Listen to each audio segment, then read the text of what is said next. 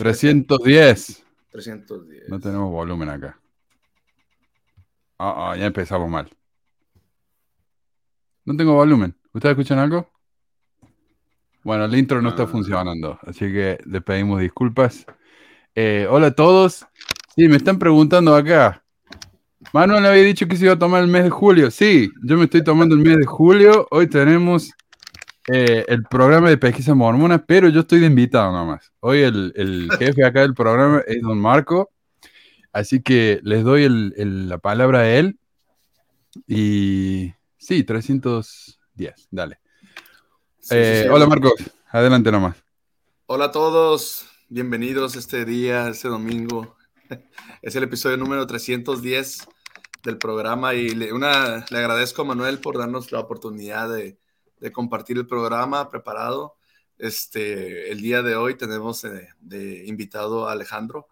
Alejandro es um, un, un- un amigo, un amigo de, de por acá de México.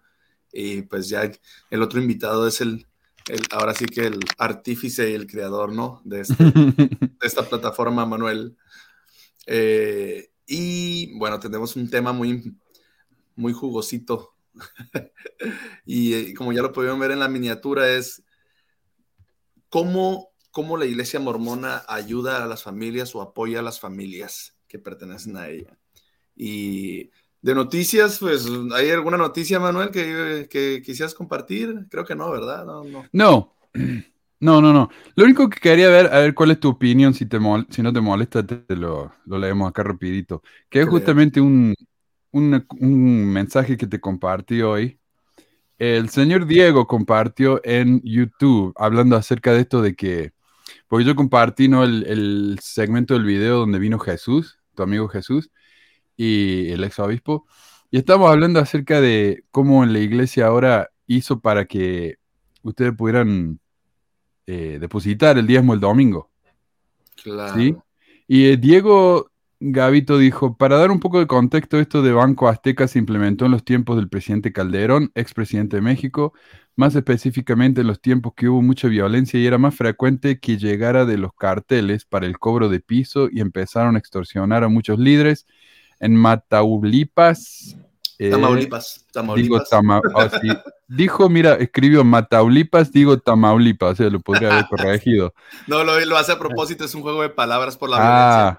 Ah, ok. Se puso cañón este tema en Culiacán, Michoacán, también solo por dar ejemplos. O sea, yo recuerdo que por esos tiempos hasta se recolectaban los diezmos, luego, luego, luego, terminando la sacramental para dar volada, ir a depositar, de volada, ir a depositar. También, por, perdón, no, estoy muy familiarizado con ese término, así que por eso me equivoco. Eh, Depositar también por esos tiempos fue que en México en muchas misiones se prohibiera a los misioneros tocar puertas, también por cuestiones de seguridad. Eh, yo no sé si tenés algún comentario, a mí me trajo un par de reflexiones, pero eh, me pareció interesante eso, el Bueno, contexto histórico. Sí, la verdad, tiene que tener algo de verdad, ¿no? Ese aspecto de la violencia en México, el cobro de piso que le dicen, claro que sí, o sea, tiene que tener algo de verdad, eh, y más en aquellos estados que menciona esta persona.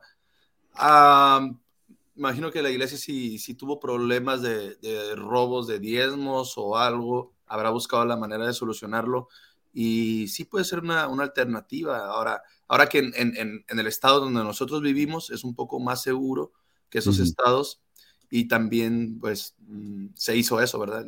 Al parecer sí hubo un cambio, hubo un cambio a nivel nacional sobre la manera de depositar los, los diezmos. Lo que sí es que, pues, bueno, acá no hay tanta violencia de, así a ese nivel y aún así se hace también, ¿verdad? Se hace también de, depositar el diezmo el mismo día. Eso es lo que pensaba yo, porque si esto es lo que pasaba en esa época, ¿por qué se sigue haciendo entonces? Otra, si esta es la iglesia de, de, de Dios en la tierra, ¿por qué Dios no los cuida, no? Cuando van a donar el, el diezmo para que no tengan que romper el día de reposo. Eso, no sé, un par de reflexiones que... Pero está bien, me pareció interesante el contexto, así que solo Sí, eso quería compartir como para actualizar eso. Sí, claro, este, la verdad, creo que el, el, el, depositar el diezmo en el mismo domingo siempre ha sido con ese objetivo impedir que se pierda el dinero por alguna otra razón, ¿no? Ya sea que el líder sea tentado por ahí, que dice eh, que tiene mucho tiempo el dinero, o sea, hace las finanzas el domingo y de aquí al lunes pues hasta pueden pasar cosas, ¿no? Incluso algunos los depositaban entre semanas hasta el miércoles, pero cambió eso hasta ahora rápido, rápido. Queremos el dinero que llegue rápido, que no se pierda el dinero, que, que, no vaya a pasar algo con ese dinero, porque es sagrado, ¿no? Es sagrado. Son los diezmos del Señor y son sagrados. Es, esa es la, la, explicación, aunque sí, sí hay un poco de contradicción en eso, porque porque increíble como pues es el día de reposo, supone que no tienes que hacer trabajar a nadie ni nada, pero bueno, o sea, se, puede romper, los mandamientos se pueden romper bajo ciertas circunstancias que favorezcan a la iglesia. sí, sí. Luego también quiero eh, agradecer a, al profesor Freiheit también por, por ayudarnos con un cafecito, dice, y a LBA 1983 también por su donación. Muchísimas gracias. Y bueno, pasemos entonces al tema, Marcos, si te parece bien. Así es. Eh, bueno, el, día de hoy vamos a hablar sobre las familias, cómo la iglesia ayuda a las familias. Ah, y pues, como les decía, tenemos a Alejandro, un nuevo invitado aquí en el programa que, que puede compartir su experiencia. Él ha sido miembro de la iglesia y, y pues todavía lo es, yo creo, ¿verdad? Porque no, no, no, no ha borrado sus registros de la iglesia, creo, pero... Eh, no, no, es comulgado, ¿no? Ajá, no, no es comulgado. Curioso, ¿no? Porque generalmente en los comentarios de la gente ahí, de los más fieles, siempre nos dicen como que, pero tú de seguro eres un excomulgado, ardido, resentido, dolido. eres, un excomulgado, ¿qué, ¿qué, estás haciendo aquí? ¿no? Todo menos, hola, buenas tardes, ¿cómo estás? ¿no? sí, sí, claro, te dicen de todo menos, menos preocuparse por ti, cómo estás y eso, que eres un excomulgado. Y cuando le dices tú, hey, a mí ni me han excomulgado, yo sí quiero puedo ir a la iglesia ahorita mismo y me digo que me arrepiento y ya me dan un llamamiento inmediatamente. ¿Verdad? Me dan un llamamiento. Todo eso, que es verdad. sí, es, es, chistoso. Bueno, entonces, a ver, ¿cuántas veces hemos escuchado la frase la familia es la parte central del plan de Dios en la iglesia? Yo creo que bastantes veces. Eh, y la, Iglesia de Jesucristo de los Santos de los Últimos Días predica directamente que uno de sus principales objetivos es unir a las familias en esta vida y en la venidera. A los misioneros santos de los últimos días se les ha capacitado para que lleven el mensaje de las, de las familias eternas, ¿verdad? Sabemos que ese, es el speech que, que, hemos tenido en mi misión, en mis tiempos en la misión, este, hace más de 10 años estamos hablando de eso, que llevábamos mucho ese, esa frase en, los tiempos de Manuel, la misión de Manuel, unos 10 años más todavía, que no, no sé si eso, ese mensaje era muy recurrente, Manuel. Sí, esa era, eh, esa era una de las cosas, ¿viste? Cuando nosotros usamos el, lo que se llama el modelo de compromiso y teníamos que hablar de cosas en común, esa era la primera cosa que teníamos que usar, la primera estrategia, traer puntos en común. Ustedes creen en Dios, oh, nosotros también ustedes eh, quieren estar junto con su familia para siempre. Nosotros también, de hecho, nosotros tenemos la manera de hacerlo. Y eso era siempre no la. Y también nos decían que era bueno ir, por ejemplo, a, funerales, ¿no? Velorios, para. Porque ahí entonces uno podía ir y, buscar a gente que estaba acongojada por eso, por la pérdida, y, empezar a por ese tema. Así que sí, siempre fue muy importante eso. Sí, claro, y era, a nosotros nos recalcaban eh, cada capacitación, que hablen de prometan bendiciones, prometan las bendiciones de la familia eterna. Y eh, lo curioso es que este mensaje se les lleva, ese mensaje de las familias pueden ser eternas, se les lleva como, como si fuera algo único y exclusivo de la iglesia mormona, sobre que vamos a vernos con nuestros familiares después de esta vida, algo exclusivo y único. Eh, como misioneros ya se nos ha instruido y se nos mandó que hiciéramos promesas a los investigadores diciéndoles que pues su familia iba a tener más paz, felicidad, gozo en esta vida, eh, al seguir el Evangelio restaurado de Jesucristo y en la venidera también, pero solamente siendo obedientes y cumpliendo las ordenanzas. Entonces, de esa manera, siendo obedientes y cumpliendo las ordenanzas, nuestra familia podría llegar a ser eterna. O sea, en el momento que nos visitan los, misioneros, nuestra familia no es eterna. No es eterna. Eh, si tiene la esperanza de llegar a serlo, Claro, si nos bautizamos y cumplimos las ordenanzas, si nos sellamos en el templo, ¿verdad? Entonces, en el máximo grado de gloria, esa es la meta, ¿no? De, sentirte que estás en la exaltación. Según Joseph Smith, el, reino celestial también está dividido en varios grados y el máximo grado es la exaltación. Y, en este lugar es donde morarán esas familias que se sellaron, las familias mormonas fieles, ¿verdad? Que, aceptaron el, Evangelio de Jesucristo restaurado y pues que hayan guardado todos sus convenios, ¿verdad? No nada más que, que, se hayan bautizado y que se hayan sellado, sino que hayan perseverado hasta el fin. Y tú en tu misión, ah, bueno, pues Alejandro, a ver, te doy la palabra para que te presentes un poquito. No, pues gracias, gracias. Y primero que nada, pues agradecido con Manuel, que te está dando chance a ti de dirigir el programa hoy, que te da vacaciones, Manuel. pues más que nada, mi nombre es Alejandro y pues, tú y yo servimos al mismo tiempo, ¿no? Tú en, otro lado, y yo en otro. Sí, me acuerdo. Sí, al mismo tiempo en la misión. Te acuerdas que te conté la experiencia de cuando regresaste Ahí el primer altercado que tuve ahí, ¿no? Y, y sí, fíjate, retomando y saludando, agradeciendo porque al principio mencionabas algo bien curioso, ¿no? La gente cómo, cómo empieza a, a, sus prejuicios al momento de referirse a una persona que ya no está yendo a la iglesia. ¿no? Debe preguntarse qué hice yo para alejar a esa persona o qué no hice. Y muchas veces uno como, pues digo, voy a ponerme inactivo para escuchar más bonito, ¿no? Si es miembro todavía no soy, no borro ni me corre ni nada. Pero sí, lo curioso es de que, así como nosotros ahorita estamos platicando en un programa, así, todo eso, un foro, por así decirlo, yo no he visto hasta ahorita una actividad, así como de pronto sacan bailes, de pronto sacan noches de hogar, nunca he visto una actividad que diga, a ver, vamos a hablar con un inactivo yo siento que si quieres crecer como persona, como asociación, como como lo que quieras, tiene que haber esa contraparte, ¿no? O sea, yo soy blanco, tú eres negro, ¿y por qué tú eres, yo soy blanco y por qué tú eres negro? Y en este caso es, a ver, queremos ver la contraparte, un foro, a ver, inactivos, ¿cómo estás? ¿Por qué? ¿Qué hicimos mal? ¿Qué consideras tú que hicimos mal? ¿O qué consideras tú que no estamos haciendo? O sea, no sé, a mí me, me resultaría interesante saber esa parte, ¿no? Escucharlos, no nomás te vas y como que te quieren vetar, te quieren mutecer, no sé. No te dan espacio a hablar, porque lo que tú digas, aunque sea verdad, como mencionas tú mucho en los programas de que el líder que dijo que no critiques al líder aunque tengas la razón, yo como, ¿qué, qué onda? No sé, ¿dónde está el, dónde está la apertura para, para dialogar tan siquiera? No, no se puede decir nada. Pues.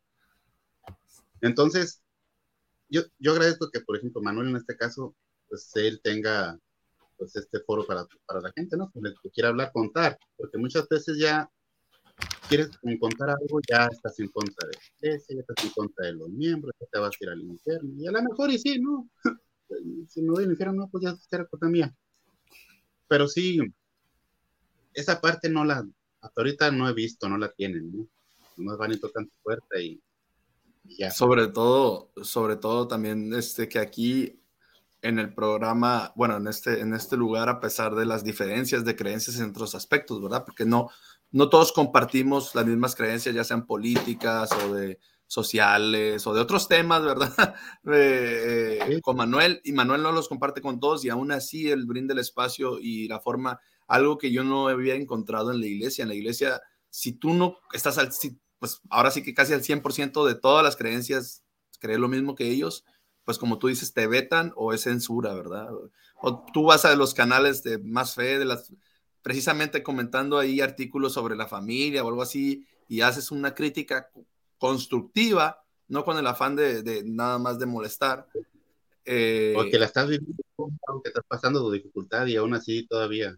O sea, te dicen, ¿dónde sacas eso? Lo estoy viviendo, ¿no? Sí, sí, sí, pues, claro. Y, te, bloquean el comentario, ¿no? Te bloquean el comentario, te bloquean las cosas, te, eliminan y bye bye.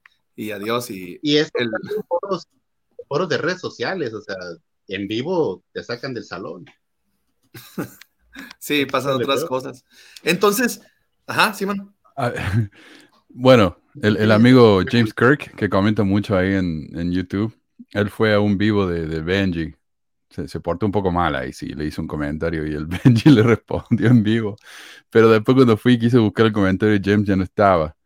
Eh, me dio, yo, yo no les voy a borrar los comentarios. Lo único, mira, la única manera en que yo te bloqueé de mi, de mi grupo, de mi WhatsApp, o no, ¿cómo se llama? De, sí, de WhatsApp o de Facebook o de YouTube, es directamente si venís a insultar. Si venís a insultar y no agregas nada, ahí sí te voy a, te voy a bloquear. Pero si venís a dar argumentos, no. O sea, tal vez te, me, ponga a pelear con vos en, en, ahí en los comentarios, pero no te voy a bloquear. Eh, y eso lo pueden dar testimonio los que me odian ahí, incluso los ex mormones también. Pero bueno. Así es. Entonces, y bueno, entonces en la iglesia te, te, mandan el mensaje de que pues de que vas a tu familia va a ser eterna si cumples con lo que te dicen, ¿verdad? Pero qué tan ciertos son estas cosas. A ver, o sea, para empezar no vamos a darnos cuenta hasta, hasta que ahora sí que todos nos moramos, ¿no? o sea que no es algo seguro, en, eh, hasta después de esta vida te vas a dar cuenta, entonces realmente no sabes. Es imposible saberlo, es imposible estar seguro de eso. Aunque muchas personas lo repetimos durante nuestra vida, el decir, yo sé que mi familia es eterna, ¿verdad? O sea, yo sé que mi familia este, puede llegar a ser eterna. Cosas así repetimos en los testimonios muchas veces. Y bueno, pero también, a ver, la otra pregunta es, ¿realmente las familias son más felices, pacíficas, estables y cristianas en la iglesia de Jesucristo Santo de los últimos días? ¿Realmente es así? O sea, allí en ese lugar están las familias más felices, pacíficas, estables y cristianas. Eh, a mí no, nunca me ha gustado generalizar. Este, sé que, sé que eh, no podemos decir todos son así, todos son, todos son eh, malos, todos son buenos. No, creo que no, no se trata así. El mundo no es blanco y negro la cosa, sino que hay matices grises, matices este, que, que nos ayudan. Todos, todos somos diferentes, pero sí hay a veces una como un porcentaje o hay como cierto, se, se nota, se nota cuando hay más, más grupos de personas. Y en este caso yo había notado en varios barrios donde estuve que muchas familias, muchas familias de la iglesia este, tienen demasiados problemas. Eh, ha, habido muchos divorcios, muchas separaciones. Este, sé que también afuera de la iglesia los hay, ¿verdad? Por eso lo digo. Entonces, y ahí, ahorita vamos a llegar a una conclusión que yo llegué. De hecho, hablando con un familiar, llegué a esa conclusión. Ah, pero, pero yo, en mi percepción, yo he notado que en la iglesia mormona hay mucha separación, mucha, mucha falta de paz, falta de tranquilidad. Hay familias que sí tienen esa paz, que sí tienen ese, ese, ese temple, que cuando se nota que esa familia está fuerte, unida. Y generalmente, por ejemplo, aquí en la ciudad hay, hay como que, que te gusta, como cinco familias en toda la ciudad fuertes en la iglesia, ¿verdad? Que, que, que de generaciones, que, que, entre ellos hasta tienen, siempre tienen los llamamientos y generalmente es así. Las familias que fuertes que se han formado en la iglesia eh, permanecen, permanecen ya sea por, por, porque pues es su tradición entre ellas pues, y se ha visto en otras religiones ya, que hay familias católicas muy fuertes y, o cristianas de otros, de otros tipo. Muy bien, entonces, bueno, viene la otra pregunta que ¿cómo es el apoyo que brinda a las familias la iglesia y específicamente cuando pasan por problemas económicos, de salud, de separaciones o divorcios. ¿Cómo son esos apoyos? Vamos a tratar de, responder las preguntas. Ahorita nada más las estoy presentando y, y, bueno, vamos a empezar con lo que es de por qué la iglesia se adueña de ese, de ese discurso de que pues van a ser, va a ser eterna tu familia, pero solamente aquí en esta iglesia. Entonces, yo no he podido notar cómo la iglesia mormona y al decir iglesia vamos a decir que nos referimos a la historia, doctrinas antiguas y modernas, principios, políticas, líderes antiguos y modernos y todo. Porque no sé si ustedes se han dado cuenta que siempre dividen la iglesia como diciendo que la iglesia es Dios, ¿verdad? O sea, como haciendo el sinónimo que la iglesia es Dios, sus enseñanzas es todo bien, perfecto. Y los demás, o sea, son aparte. O sea, todos los miembros y los líderes, los apóstoles, profetas, ellos no son la iglesia, o sea, porque ellos son imperfectos.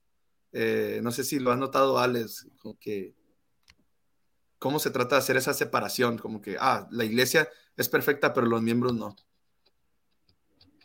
Pues fíjate que yo he visto así, cuando les conviene se deslindan de esa responsabilidad, ¿no?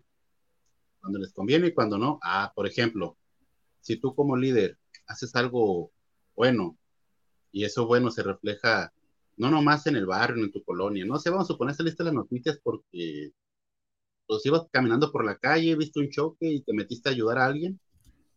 Y casualmente, casualmente, pasó algo que alguien te grabó ahora, como está de moda en redes sociales, que todo el mundo tiene una cámara lista en la mano y empieza a grabar.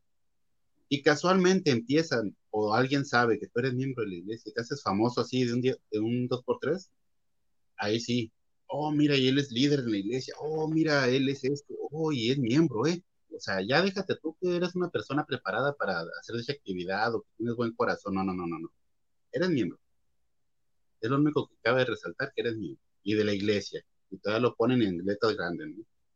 Ahí sí no se deslindan, pero si tú, por ejemplo, no sé, llegas a ver algo, llegas a fallar, llegas a, a lo que sea, o llegas a maltratar a un miembro, llegas a robarte algo y de pronto, pues obviamente no, no dejas bien parada la iglesia, ahí donde sí dicen, no, no, no, momento, él es otra cosa, la iglesia es otra, ¿no? O sea, él, él.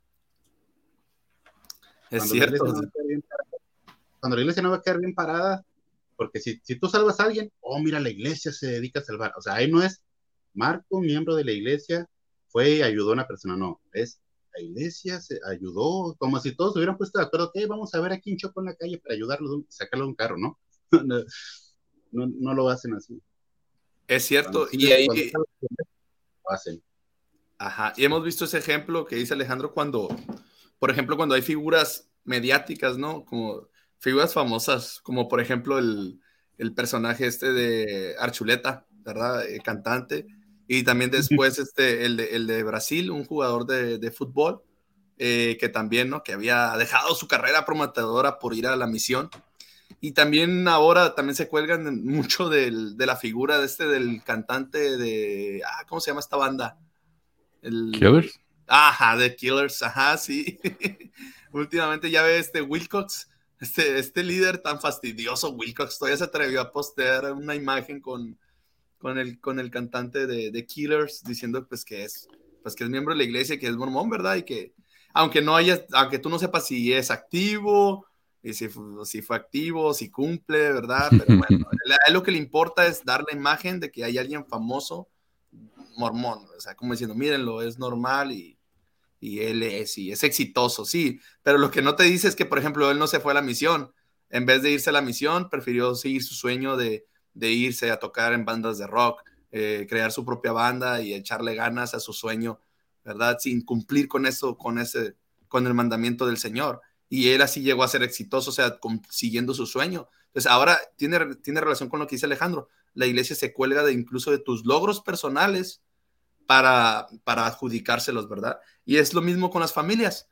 Si tu familia es exitosa por algo, por ejemplo, digamos que tu papá siempre ha sido trabajador, este, salió adelante de alguna manera, ¿verdad? Yo no, ya no voy a decir que, que, tuvo estudios, porque pues hoy en día tener estudios no significa que te va a ir bien, pero bueno, hay, ciertos factores, pero digamos que tu familia es exitosa en cuanto a todo, por ejemplo, que, que este, tiene, buena estabilidad económica, y aparte es una familia unida, eh, se ve que es una familia que se quiere, que se reúne constantemente, no sé, ¿verdad? Entonces, si tu familia es así, porque ya traes una herencia así, que vienes arrastrando, o porque de plano uno de la familia le echó ganas, salió adelante.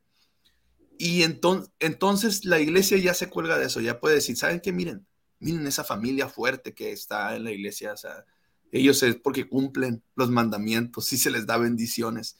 Ah, pero si miras una familia tal vez pobre, que necesita, que le batalla el día a día, que pasa por momentos difíciles, que se enferma seguido, no sé, algo, entonces, que existe la costumbre, yo lo escuché de muchos líderes decir, es que algo están haciendo mal, algo están haciendo mal, este, no están cumpliendo con los mandamientos al 100, no están pagando sus diezmos.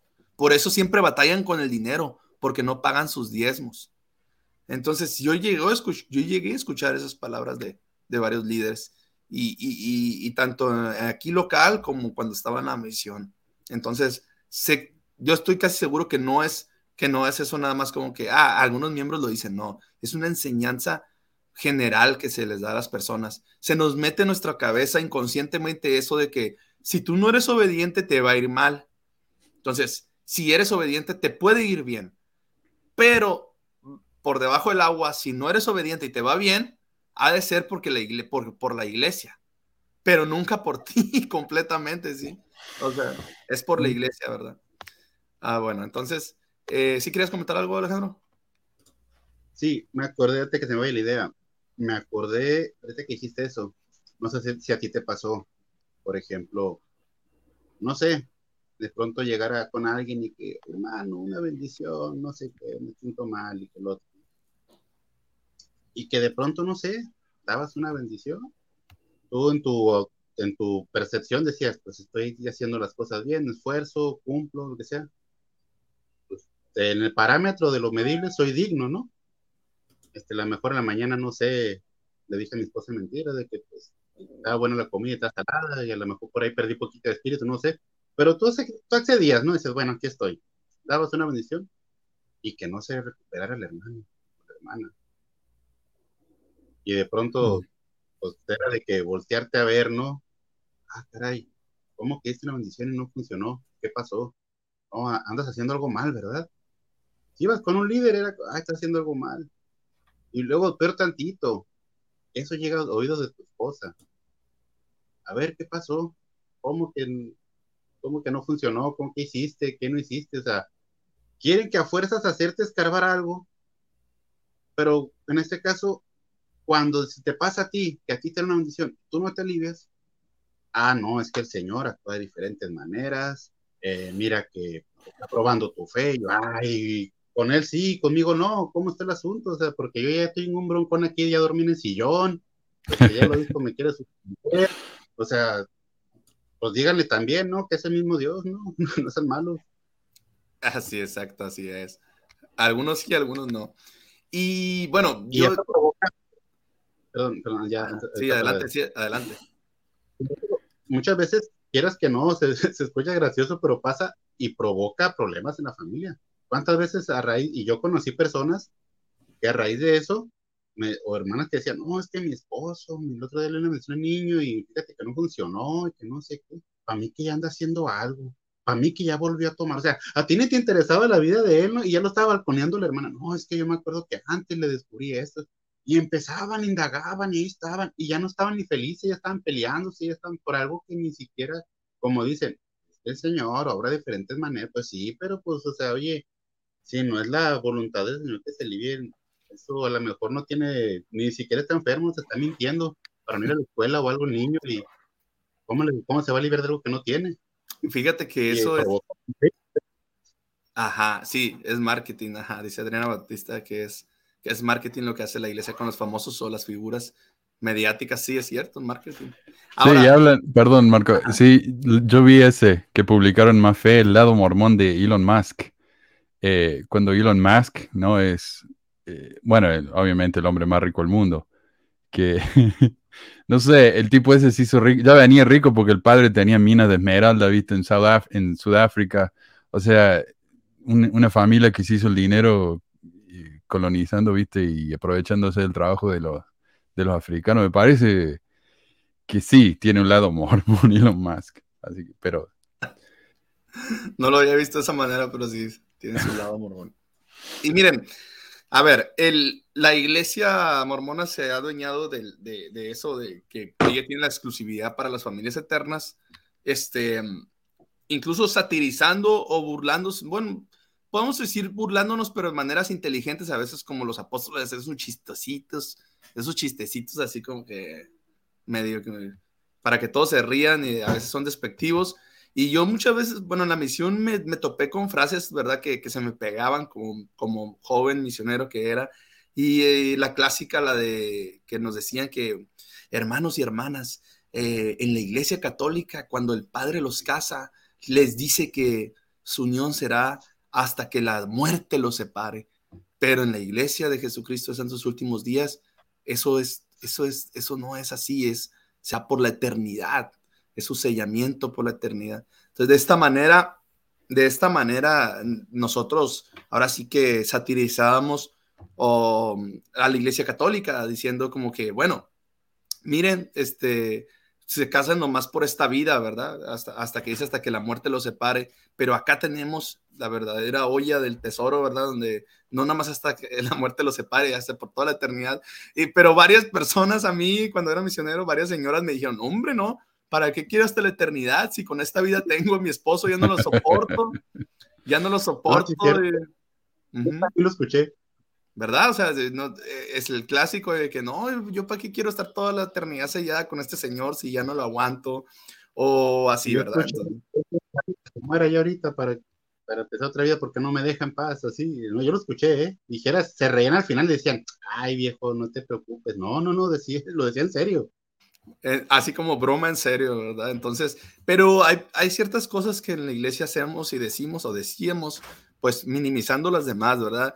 Pero yo, o sea, viendo las personas no miembro, incluso yo antes de bautizarme, antes de los 14 años, yo tenía esa concepción de que iba a ver a mis familiares en la otra vida, ¿verdad? Aquellos que, que, que creen o que hemos creído que vamos a, a, vivir una vida después de esta, de esta vida. siempre, yo siempre tenía esa, esa idea de que los iba a ver, porque en la cultura general había muchas representaciones en las caricaturas, en películas, de que, ¿qué pasa cuando te fallecías? abrías los ojos y mirabas a tu mamá, a tu papá o a las personas que tú, que a tus seres queridos, y no tenía nada que ver con la iglesia mormona, no tenía nada que ver. Entonces, ¿por qué la iglesia entonces lo, lo, hace tan exclusivo eso de, de que no, este, en otras iglesias no se enseña eso, o sea, cuando la realidad es que sí se enseña y de a gratis, o sea, no tienes que hacer nada, no tienes que, no tienes que este, sellarte para, para tener esa cierta seguridad. Entonces, bueno, eh, recuerdo que cuando yo era niño, yo, yo pensaba en eso, ¿verdad? Y que, iba a ver a mis familiares fallecidos. Y hay tradiciones prehispánicas, incluso, para aquellos que saben más de las tradiciones prehispánicas en México, donde hablan de que nuestros familiares muertos nos ven, o sea, nos ven y, y podemos, pueden interactuar con nosotros, nos pueden ayudar. Incluso hay personas que le rezan a esos personajes, a sus familiares, les piden ayuda, ¿no? Como, para que los apoyen en esta vida. O sea, hay una creencia general, sí, de, que, de que vamos a, tener a nuestros familiares en la otra vida. Eh, pero entonces, ¿por qué la iglesia mormona lo muestra como exclusivo?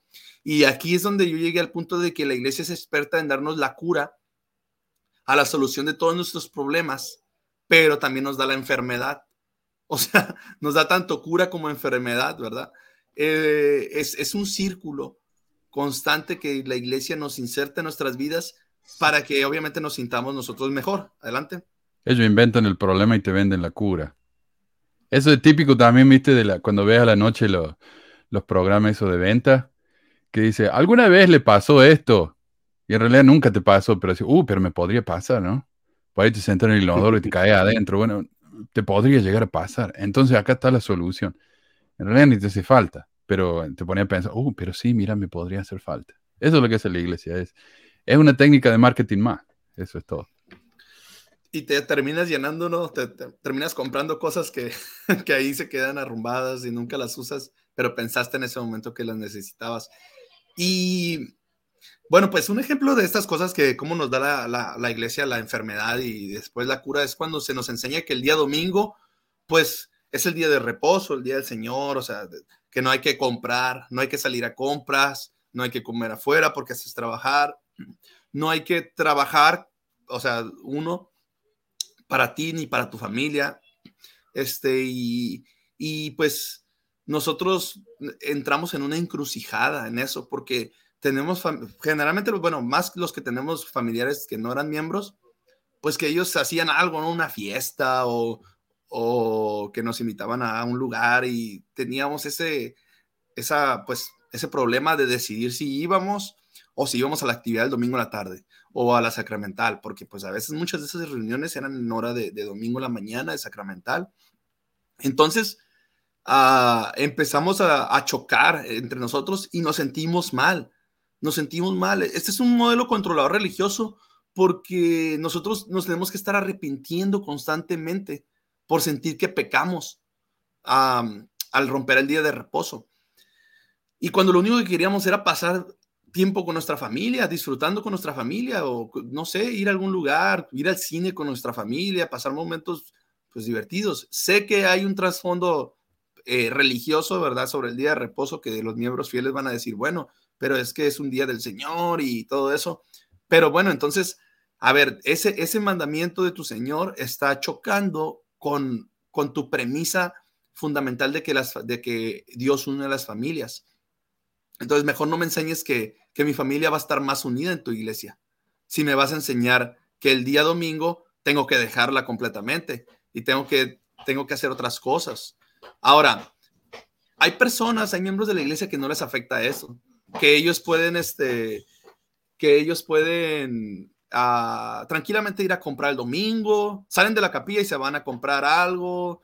Eh, ellos pueden hacer muchas cosas, eh, transgredir el día de reposo, como se les decía, ¿no? Y no se sienten mal. Tranquilo. Mi compañero en la misión, mi primer compañero de la misión, era un misionero de Utah, eh, blanco, ¿verdad? Y este misionero, yo le decía que estaba mal ver este, el Super Bowl, el domingo del Super Bowl, que estaba mal, que era incorrecto, porque pues se nos enseña que el día de reposo no es para actividades deportivas, es para poner el corazón en Dios y todas esas cosas. Pero él decía que no, que él en Utah miraba el Super Bowl con toda su familia y que a él le parecía muy bien porque era un momento para disfrutar en familia. y a mí me, a mí me, me, pareció bien su argumento. Claro, decía, no, pues sí, estoy de acuerdo contigo, pero eso no es lo que enseñan los apóstoles.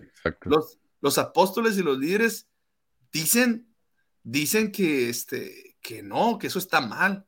Que tú lo hagas, pues ya es lo que tu familia y tú creen, pero oficialmente la iglesia enseña que está mal ver el Super Bowl, que está mal hacer otras cosas. ¿Sí? ¿Iban a decir algo? A mi mamá le gustaba mucho ir al parque los domingos, ir a tomar mate al parque con la familia y, yo me acuerdo que nos sentíamos culpables por eso.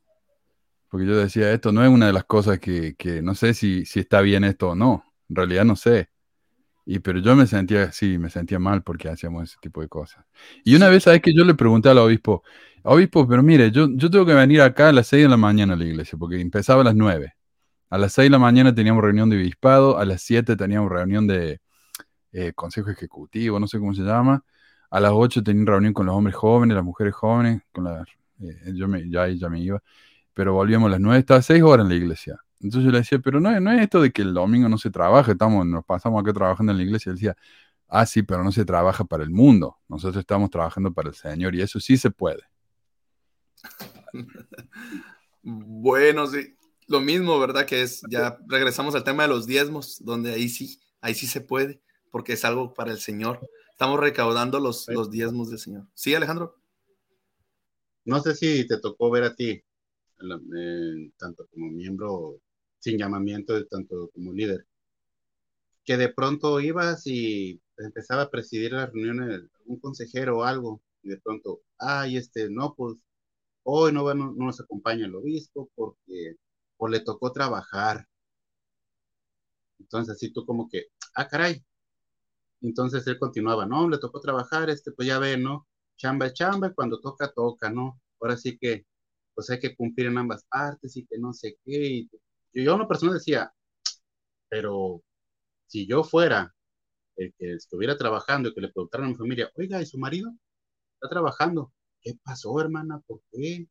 ¿Dónde está la fe? Y cuando él toca, muchos hasta decían, ay, pobrecito obispo, no, pues sí, ya me imagino este, cómo debe estar sufriendo ahorita, porque pues, pues no, pero hay que entenderlo porque es el obispo, no, no, no. Pero otro miembro normal, si, si falta, uy, entrevista, a ver qué pasó, a ver qué onda. Pero si era un líder, no había problema.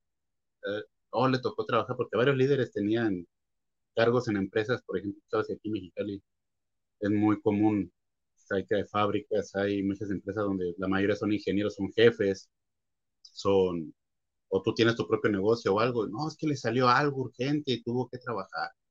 Y, ay, pobrecito, no, pues sí, lo entiendo, lo entiendo, hay que entenderlo, es el líder. Es líder. Diciendo que debería ser al revés, para mí, según mi punto de vista, debería ser al revés, ¿no? Es el líder, tienes que dar el ejemplo de fe, de que, ¿saben qué, hermano? Yo no trabajé hoy. De sacrificio. Y pues yo no lo hice porque es lo correcto. Y tú, tú, tú, en este caso yo, lo personal, yo hubiera dicho, mis respetos, porque oye, él está con una responsabilidad. Yo a lo mejor en mi trabajo falto y no va a haber quien haga mi, va a, va a sobrar quien haga mi trabajo, no hay problema. Pero tú, y ahí dirías tú, ah, mira, él lo hizo. lo hizo, entonces como que te daría ese impulso de querer más, ¿no? Pero tú mirabas eso y decías, oye, como que está muy selectivo de pronto llamar pecador a la gente, ¿no? ¿Cuál sí, cuál no? Y esa parte sí me tocó verla muchas veces. Sí, a mí me gusta el comentario acá de César que dice, ¿dónde está la fe? ¿Dónde está la empatía por quienes no pueden darse el lujo de descansar el domingo? Y es que poder descansar el domingo para mucha gente es un privilegio. Y yo sé que en la iglesia te dicen, bueno, pero si hay que trabajar el domingo para la familia, porque es lo único que hay, entonces está bien. Pero entonces si vamos a empezar excepción, a poner excepciones hacia los mandamientos, entonces no son mandamientos, son sugerencias. Si él te dice está bien, ¿no? eh si el líder lo, si el líder no lo cumple, pues se perdona, pero los miembros no. Este, a ver, el, había un comentario que hizo Mai, es el de el de anterior, el de su hija. Una vez, ah, ese, una vez que tuve que comprar unos tomates porque no pude ir a la despensa el día anterior, o sea, no pude el sábado, los hizo el domingo, hubo actividades. Y mi hijo, Ah, ahí está otra cosa, no hubo actividades de la iglesia.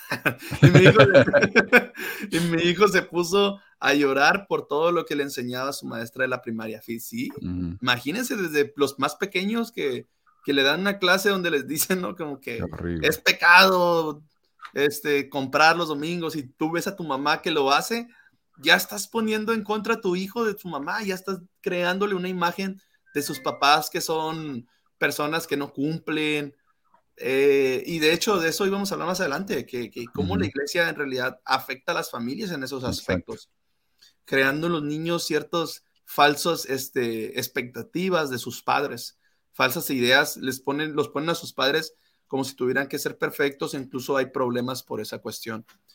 Y sí, muy buen comentario. Entonces, lo único, perdón, lo último que quiero comentar es, eh, Dice yo como misionero compré un domingo y nos encontramos un miembro y nos cuestionó sobre de comprar el domingo. Le dije, ¿y usted qué hace aquí? Y era consejero.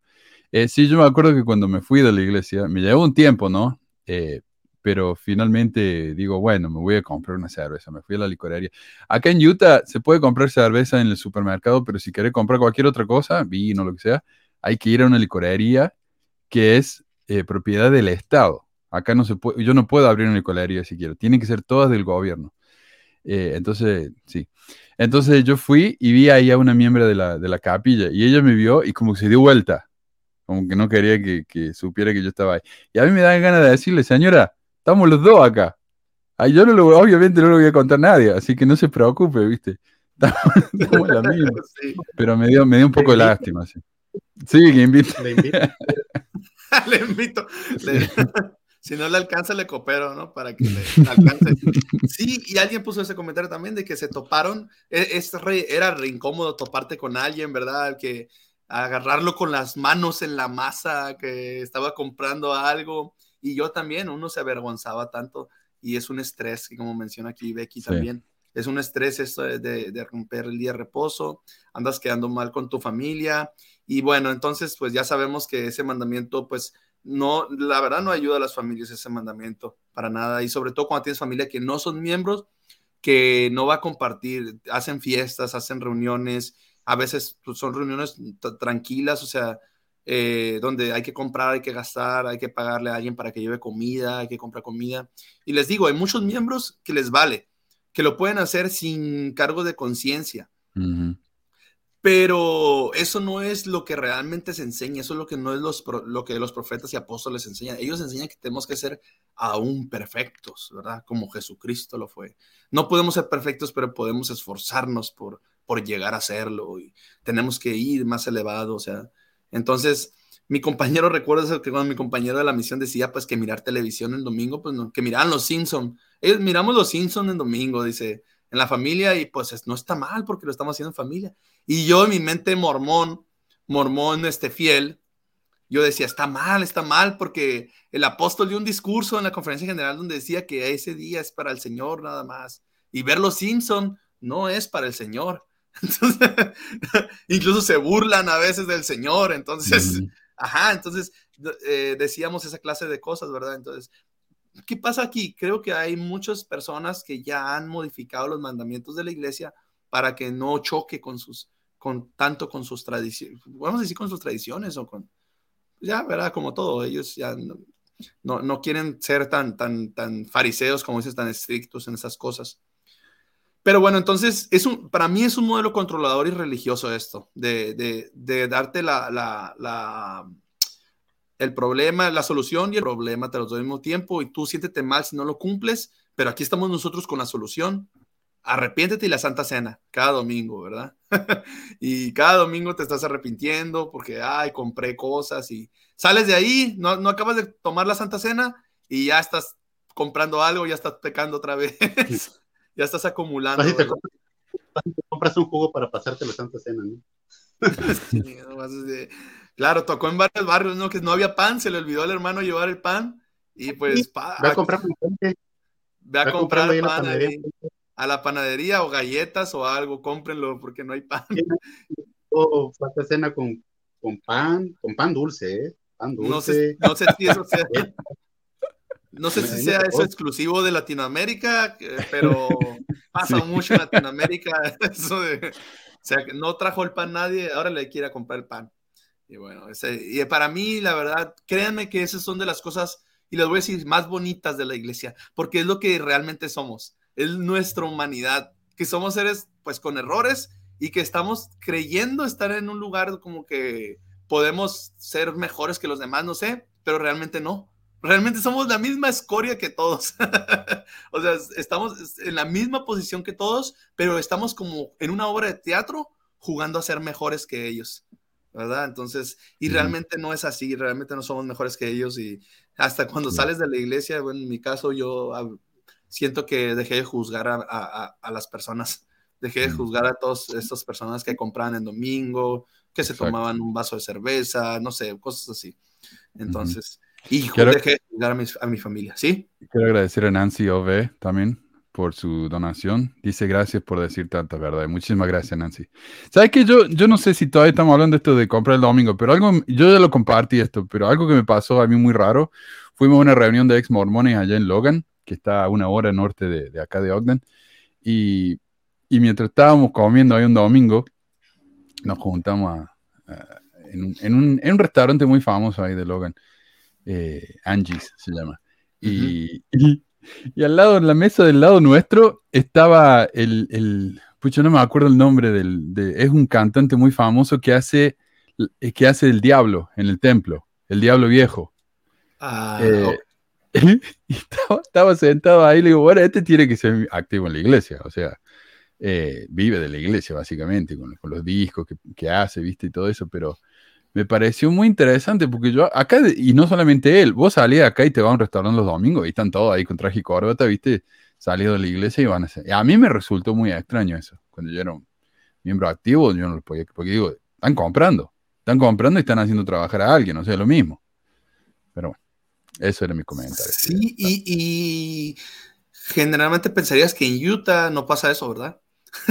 ahí cerca de eh, los apóstoles. Exacto. cerca de los apóstoles, pero bueno. Entonces, este, con el enfoque de la familia, vemos cómo el día de reposo ha afectado a las familias en, lo que se ha mencionado. Y bueno, los líderes te dirán siempre que el mensaje de que en la iglesia tu familia va a estar lo mejor posible en esta vida y en la venidera, y es por utilizando, por ejemplo, la proclamación de la, de la familia, la proclamación para el mundo. Y bueno, en esta proclamación hay citas, por ejemplo, a ver, lo voy a compartir para que lo veamos, ¿verdad? ¿Qué? Vamos a compartirlo. Rapidito, ustedes me dicen si lo ven. Ah, ahí te lo Ahí está. Ahí está. Sí. Muy bien. Aquí está la, la familia, una proclamación por el mundo. Y bueno. A ver, para empezar esta frasecita de aquí, o sea, y esto lo, lo compartimos para más o menos hacer una, un ejemplo de dónde viene esa exclusividad de que, pues, de que nuestras familias o esa falsa ilusión de que nuestras familias van a estar mejor en la iglesia. Una publicación de, de, los apóstoles y considerada revelación, esta frase que dice, todos los seres humanos, hombres, perdón, todos los seres humanos, hombres y mujeres, son creados a la imagen de Dios. Y aquí yo me topo con algo, o sea, todos los seres humanos que son todos, ¿no? Hombres y mujeres, son creados a la imagen de Dios. ¿Y Dios cómo es? O sea, porque dice que todos somos creados a la imagen de Dios. Entonces, yo entiendo que todos, tanto las mujeres y los hombres, son creados con un molde de un Dios. Entonces, porque dice de Dios, entonces, ¿Dios que es? ¿Es, es, asexual, es hermafrodita o, o tiene, tiene la mitad hombre y la mitad mujer? Porque dice que los hombres y las mujeres son creados a la imagen de Dios. Entonces, sí, sí, hay que leer bien esta proclamación porque hay ciertos conceptos aquí que después la iglesia los explica, pero bien curioso porque es manipulación. Qué buen punto, sí. ¿Cómo, te los, cómo la iglesia te lo mete de otra manera? Aquí primero dice que hombres y mujeres, para no hacer menos a la mujer, ¿verdad? Que son creados a la imagen de Dios. Pero no, no hace alusión a otra persona, ¿verdad? A otro, vamos a decir, más celestial. A la madre, sí. Ajá, ¿verdad? Y, luego después dice, cada uno es un amado hijo, hija procreado como espíritu por padres celestiales.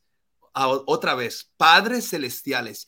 Y evitan decir madre celestial. Generalizan en la palabra padres lo que es padre y madre, pero de nuevo no hacen mención de la madre celestial. Entonces, dice, tenemos naturaleza y destino divinos.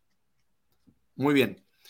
Ahora, ¿Qué pasa aquí? Y esto es algo que ha pasado siempre en la iglesia, como a la mujer se le ha hecho menos, ¿verdad? Y, también dependiendo de, tu contexto, lo que hayas vivido en, la iglesia, te vas a dar cuenta que, pues, que el hombre es este que está hecho a la imagen de Dios y la mujer, pues, está hecho a la imagen de alguien que no se conoce, ¿verdad? Que no se conoce. Que, que ahora sí que no acá. Y, a ver, aquí tengo el documento. A ver, un momento. Oh, creo que, creo que lo cerré. Creo que lo cerré, pero. Muy bien. Y a ver, Alejandro, este, por ejemplo, tú cuando te, cuando te daban, cuando te daban este, eh, las charlas, no sé, cuando eras investigador, ¿te enseñó la iglesia sobre la Madre Celestial o sobre, por ejemplo, cómo, cómo era la familia eterna? Esa familia eterna que tanto nos enseñan. Pues de Madre Celestial, fíjate que yo creo que nadie, en cuanto a clases o en cuanto a enseñanza yo recibía, nadie tocó el tema. O sea, tú me conoces, tú sabes que me gustaba mucho estar leyendo, preguntando y todo eso. Y yo entré, creo que hay un himno, no me acuerdo cuál es. No me no me acuerdo, a lo mejor me, me llega a la mente. Que yo sí, yo nomás me fui de la iglesia y no me interesa saber ni leer ni, ni que hagan lo que quieran, no, no me interesa. Y, pero hay un niño que dice, madre hay allá.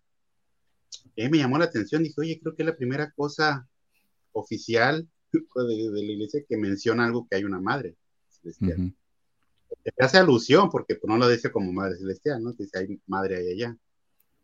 Entonces, así como que a mí me llamó la atención, dije, a ver, quiero investigar, quiero leer más a profundidad si hay algo que le haga mención, ¿no? Y solamente lo que a lo mejor ustedes ya también escucharon. Oh, es que es tan sagrada que no la mencionan. Sí. Es tan sagrada.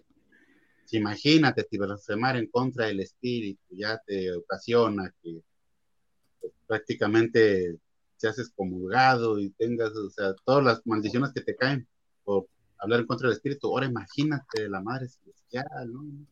Entonces, yo realmente sí lo mucho poco conocimiento que llega a tener de, o que lleguemos a tener conmigo de la iglesia es porque, pues, por lógica, ¿no? Yo siempre he sido una persona que no se complica la, la, vida, ¿no? Y le haya las cosas lógicas, o sea, lo que escuche.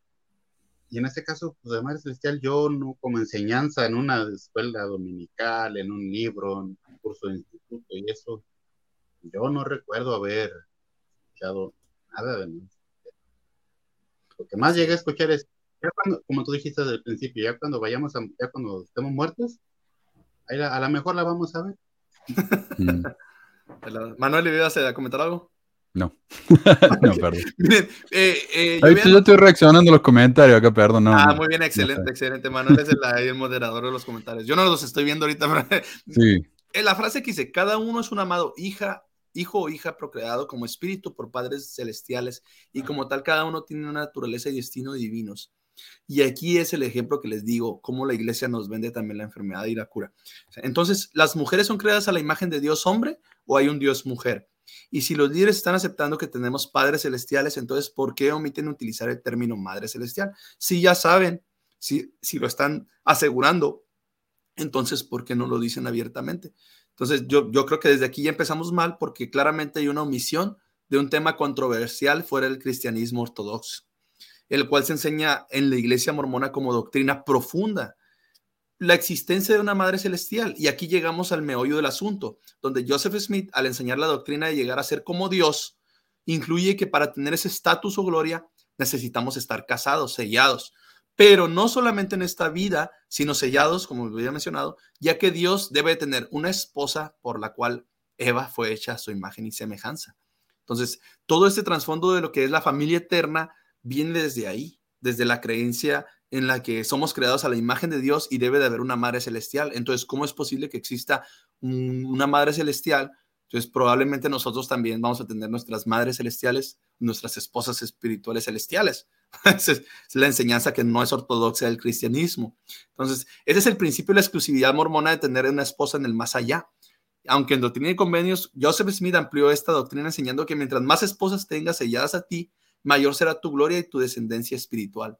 Entonces, por ejemplo, si nos vamos a Doctrina y Convenios 132, nadie quiere leer esta sección. Se la he recomendado a varias personas que, pues, ¿por qué la vas a desechar si es revelación también? Y la quieren, se la quieren, este, ahora sí que la quieren ignorar, porque es una sección que está clarito, clarito cómo nos, cómo ahora sí, cómo, cómo se, se evidencia a Joseph Smith como una persona manipuladora y sobre todo que quiere imponer sus, sus ideas a modo de mandamientos de Dios. Ahora,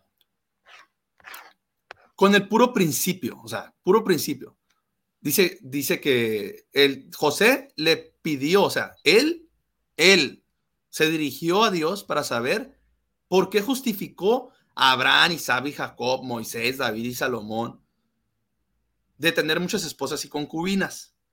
Y fíjense lo interesante aquí, esto, esto va ligado con todo el tema de la familia, por eso, lo, por eso lo menciono, porque es la concepción de la familia que tenía la iglesia antes y cómo se transformó conforme la cultura avanzó. Pero antes los sabemos, la mayoría sabemos que la concepción de la familia perfecta era una familia polígama y es pues ahora sí que no podemos evitar hablar de la poligamia porque viene incluido en el paquete de lo que es la familia perfecta mormona. En este caso, antes de, que se restringiera, ¿no? Pero, miren, en el 3, por tanto, prepara tu corazón para recibir y obedecer las instrucciones que estoy a punto de darte, porque todos a quienes, porque todos aquellos a quienes se revela esta ley tienen que obedecerla. Y ahora vamos a ver qué ley. Y lo dice, porque aquí te revela un nuevo y convenio, y si no lo cumples serás condenado, porque nadie puede rechazar este convenio y entrar en mi gloria. Ojo, si lo rechazas, no puedes entrar en la gloria. O sea, es necesaria la poligamia para entrar a la gloria del Señor. Y aquí creo que esta parte fue, ha sido modificada porque sabemos, sabemos que antes hablaba estrictamente con palabras más sobre el matrimonio plural y se fue cambiando para que fuera pensado como el matrimonio monógamo o el sellamiento. Pero arriba ya está diciendo, tocante el principio y doctrina de tener muchas esposas y concubinas Ojo, para los que no dicen que, no es doctrina. es principio y doctrina, tener muchas esposas y concubinas. Y entonces abajo, ¿qué dice? Que si lo cumples, vas a entrar a, a su gloria. Entonces era importantísimo ser sellado a cumplir la poligamia a muchas mujeres. Y aquí es donde yo digo, oh, pues obviamente por eso la iglesia fundamentalista no, quiso dejar esa práctica. Su concepto de la familia perfecta, bendecida por Dios, y que para llegar a la exaltación tenías que ser polígamo. Y de repente dices que por presión del gobierno vas a quitarme ese, esa promesa que yo tengo de la mano de, de Joseph Smith. O sea, pues no, porque tengo que defender mi fe. Es lo mismo que con el día de reposo.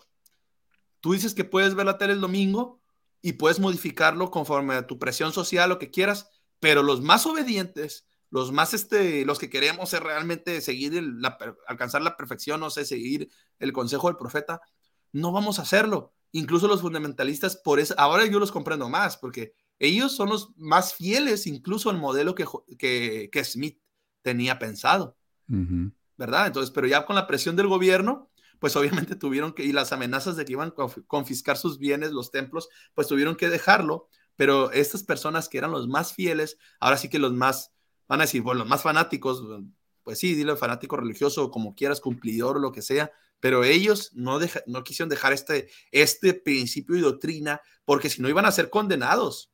Si no lo cumples, serás condenados. Entonces, aquí tienen la evidencia más clara de que tenías que cumplir el mandamiento de la poligamia. Y esto no se quitó, aquí sigue. Sigue doctrina con menos 132. ¿Verdad? Muy bien. Exacto. Ahí, tenés la, oh, perdón, ahí la contradicción entonces entre, entre lo que se enseñaba antes y lo que se enseña ahora, porque ahora tenemos la, la, proclamación por la familia, que para los mormones es doctrina, o sea, la citan en la conferencia, los apóstoles se la citan entre ellos, así. Eh, y es, ¿sabes que la, la, la proclamación por la familia es el primer documento que establece que el sexo o el género es eterno? Eso antes nunca se había enseñado en la iglesia. Es, una doctrina nueva. Y ahora, ¿qué usan para justificar eso? La proclamación por la familia. Pero la proclamación por la familia, como estamos mostrando acá, contradice eh, bien directamente doctrina y convenio. Claro, exactamente. ¿Y por qué no? A mí que me quiten doctrina y convenio 132 o que digan, ¿saben que esa sección ya no es? o sea, ya no vale, o sea, no se puede, no lo pueden hacer. ¿Verdad? Muy bien. Y sigue, ¿no? Sigue toda la, toda la, la doctrina del comercio 62, no la voy a leer toda porque es un gasto de tiempo, pero bueno. Y bueno, antes de pasar al tema de ya directo, o sea, la parte directa del tema de, de si realmente la iglesia te ayuda o no, y nuestro compañero Alejandro, eh, él va a compartir su experiencia sobre cómo la iglesia le ayudó, le ayudó entre comillas, en su, en su relación, en su matrimonio aquí hay una lista de las esposas de Brigham Young. Y curioso porque hay una esposa, la, primera esposa de Brigham Young, lo, digo esto porque es importante para ver cómo era una familia mormona, ¿verdad? Y, las metas que, de la cual son las bases de lo que es eh, ahora el, el mormonismo moderno. Ella, que se casó cuando tenía 18 años con un Brigham Young de 23 años, falleció, ¿verdad? Ella falleció, dice aquí que poco, poco después que se bautizaran. Ah, y después él tuvo su segunda esposa, pero obviamente ahí no era una relación polígama porque todavía no, no, no, no se presentaba bien el mandamiento de la poligamia. Pero Mary Ann Angel, ella fue su, su primer matrimonio de Brigham Young, de, o sea, de ella, casándose con Brigham Young, y ella tenía 27 años cuando se casó con Brigham Young.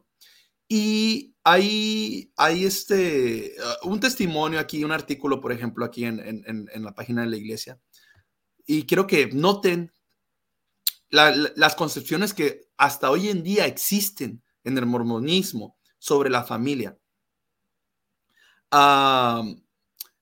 sobre todo aquí. Ok. Ah, ah, aquí. En unos meses, Brigham y Mary Ann llegaron a conocerse. Ella se sintió atraída hacia él cuando le escuchó predicar ok, díganme, díganme si esto no pasa hoy en día. Alejandro, ¿tú qué?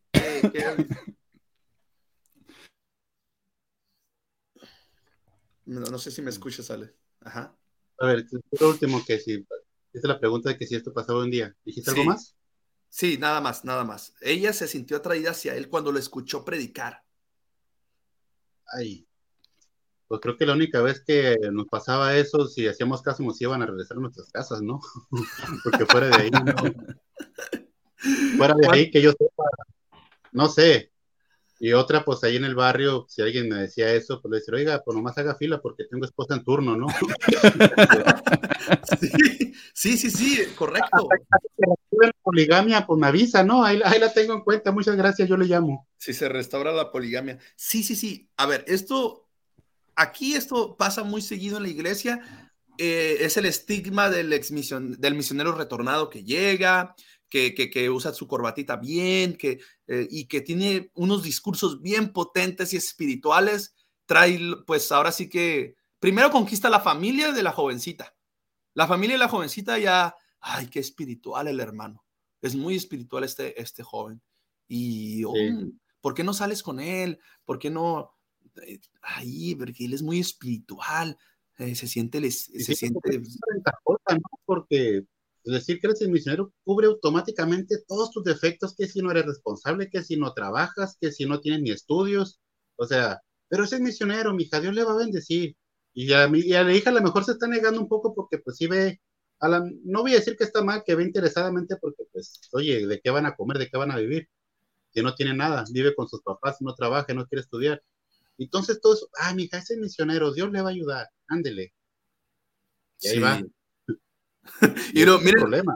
la parte de abajo dice, él sintió impresionado cuando la escuchó compartir su testimonio. O sea, creo que um, antes, pues si te casabas y obviamente la mayoría de las veces tenías, ahora sí que, que aguantar, ¿no? Y sobre todo para las mujeres era más difícil antes, ahora ya no, ahora ya, ya, ya han cambiado las cosas, pero sigue este modelo en la, eh, cómo comienza la familia, desde, desde ahí comenzamos mal. Cuando tú te vas a casar o tú te vas a emparentar con alguien, nada más porque te gustó, como si compartió su testimonio, o porque sentiste que era un, este, una persona espiritual. O sea, no lo conoces, no has, no, no has compartido tiempo con él, no sabes cuáles son sus defectos, pero tú lo sentiste muy espiritual. Desde ahí hacemos nuestro... ¿Por qué lo compartí esto? Porque yo miré muchas familias que se separaron debido a la presión que hay en la iglesia de casarse rápido y buscan lo que ellos piensan que son los más espirituales o los, o los más este, fieles en la iglesia.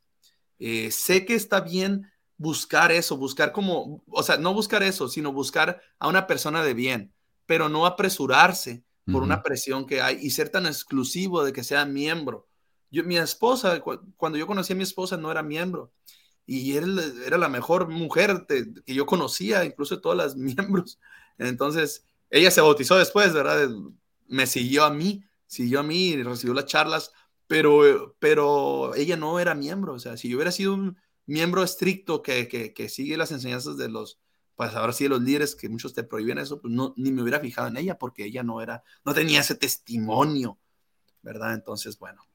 ¿Sabes que ese es un buen punto de que se casaron rápido? Pero también lo que yo estoy pensando es, eh, tal vez ella dio su testimonio, él pensó, esta mujer es fácil de, de manipular o está de acuerdo con las cosas que estamos enseñando, así que me va a venir bien eh, no es una mujer problemática, no es una mujer que me va a cuestionar lo que estoy diciendo. Entonces acá tengo una, una esposa potencia. Porque ¿cuántas esposas tuvo, tuvo tuvo como 60, no, sé. Es como el tipo me parece a mí que no le hacía con nada. O sea, si, si, una mujer estaba dispuesta, él iba y se casaba y ya está. Sí, Entonces, me parece que eso fue también parte de, oh, qué buen testimonio, listo. ¿Qué testimonio? No, está simplemente confirmando que es una mujer que va a bajar la cabeza y va a decir que sí va a aguantar todo, ¿verdad? Va a ser muy fiel y abnegada. Y vemos más abajo, ¿no? Que más tarde Brigham escribió que Marianne se hizo cargo de mis hijos, cuidó mi casa y trabajó fielmente en bien de mi familia y del reino. Pero, ok, está bien el testimonio que dejó sobre ella, pero luego después dice, ve y deja tu familia. El Evangelio restaurado se había, había transformado a Brigham, que no podía contener su deseo por compartirlo Quería predicar con voz de trueno el Evangelio a las naciones, recordó más tarde. Era como un fuego en mis huesos que no podía contener. Brigham fue diligente, diligentemente, aunque ello requirió viajar en condiciones penosas, afrontando a menudo pobreza, enfermedad y un duro clima. Más tarde declaró, desde el primer día en que fui llamado a predicar el Evangelio hasta el día de hoy, en que el Señor dijo, ve y deja a tu familia Nunca se me ha ocurrido poner la más mínima objeción. Y aquí está la enseñanza que se me hace a mí peligrosa y que hoy en día se enseña. Claro, no lo pueden enseñar tal y como, como deja tu familia porque estamos en una época moderna y obviamente todos reclamarían, pero antes sí se podía. Deja tu familia, déjalos, déjalos a su suerte. Si, se, si tus hijos se enferman, lo que sea, lo que sea. ¿Qué decían antes? Bueno, tengo fe en que el Señor los va a proteger. Y si se morían, ¿Qué pasaba? Bueno, es que era el plan de Dios. Fue tu culpa por no haber estado ahí. Tal vez tú pudiste haber hecho algo para cuidar a tu familia. Tal vez tú pudiste haberlos socorrido, pudiste haberlos apoyado, pero no, porque así es la religión. Te mete esas ideas para que tú dejes lo verdaderamente importante. Entonces, como una iglesia que me dice a mí que es la familia, o sea, lo más importante, y te enseña que la dejes también, esto está, esto está vigente, aquí está en la página de la iglesia, son mismas fuentes. Deja tu familia, déjalos, o sea. Y luego también van a utilizar escrituras de la Biblia que dice que Jesucristo, que, que, quiera padre o madre más que a mí, no de mí. Pues yo rechazo esa escritura. También me parece una, algo totalmente incorrecto. Yo no voy a dejar a mi hijo, bebé, por irme a, predicar a, personas sobre algo que realmente tiene muchas contradicciones y, que, y algo que tiene una historia totalmente, este, pues con, con problemas muy grandes. Sí, y ellos no dicen eso, ¿eh? Ellos no dicen deja tu familia y ve a la misión. Eh, pero te dicen deja tu familia y ve a las reuniones del obispado por seguidor el domingo. Y los martes, no sé cuándo, se, depende, viste, se juntan durante la semana. O sea, los obispos tienen que dejar a su familia. Por lo general son hombres jóvenes con chicos chicos en la casa. Así que sí. ¿Ibas a comentar algo, Alejandro? Sí, dije, ¿cómo, cómo estaría de contraproducente? Imagínate ahorita en esos tiempos, ¿no? Antes, como mencionó, decías, yo dejé escuela, dejé trabajo y para venir a la misión. Ahora imagínate que le dijeras a un investigador, oh, yo dejé a mi esposa y a mis tres hijos allá para venir a compartir un mensaje usted de que la familia es eterna. ¿Te imaginas? Sí. Ya, qué buen testimonio, gracias. Yo creo que por eso ahora pues son, jóvenes, ¿verdad? Tienen que estar solteros por lo mismo, para evitar ese problema, esa, esa eh, disonancia cognitiva que vas a tener, porque porque pues esa contradicción que dices. Y, antes sí. antes sí se podía, pues se iban a la misión casados, les valía, dejaban a todos y bueno, eh, ya está. Pero esto no es exclusivo tampoco de la iglesia mormona. Muchas iglesias tenían misioneros que tenían ya casados, ¿verdad? Tampoco digamos, porque van a decir, bueno, pero por eso progresó la iglesia a tal grado. Hay iglesias que también progresaron haciendo lo mismo. No es nada único o sobresaliente. Ah, y después abajo aquí en el artículo menciona que él se fue al campo de Sion y luego este, regresó y después se fue otros meses y así, que ella aguantó como una fiel miembro, ¿verdad? Y pues después tuvo que haber aguantado también a las otras, ¿cuántas esposas? Más de 40, ¿verdad? Que están en la lista. 55 vienen en esta lista. También tuvo que haber aguantado eso, ¿verdad? La, la Mari, la Marianne Angel. Sí. Tuvo que haber aguantado todas esas cosas. Y sobre todo que la, la primera esposa plural de Brigham Lucy Ann Decker, 20 añitos. La agarró de 20 años, pues sobre todo mucho más joven que, que ella, ¿verdad? Y él teniendo 41 años, ¿verdad? Entonces agarró a su, a, su, a su siguiente esposa mucho más joven. Después también tuvo una más grande de 40 y otra de 19, y luego otra de 15 añitos, cuando él tenía 42, porque seguramente no había ningún miembro joven que quisiera también ser fiel en el mandamiento de la poligamia, que tuviera 17, 18, 19 años, no había ningún hombre que pudiera casarse con esta niña de 15 años, Clarisa, y cumplir el mandamiento de Joseph Smith. No, seguramente no, seguramente solamente se tenía que casar al de 42. Pero bueno, ya nos podemos, nos vamos a meter en, en, en, otras, en otros temas, ¿verdad? Pero ahí está la reflexión.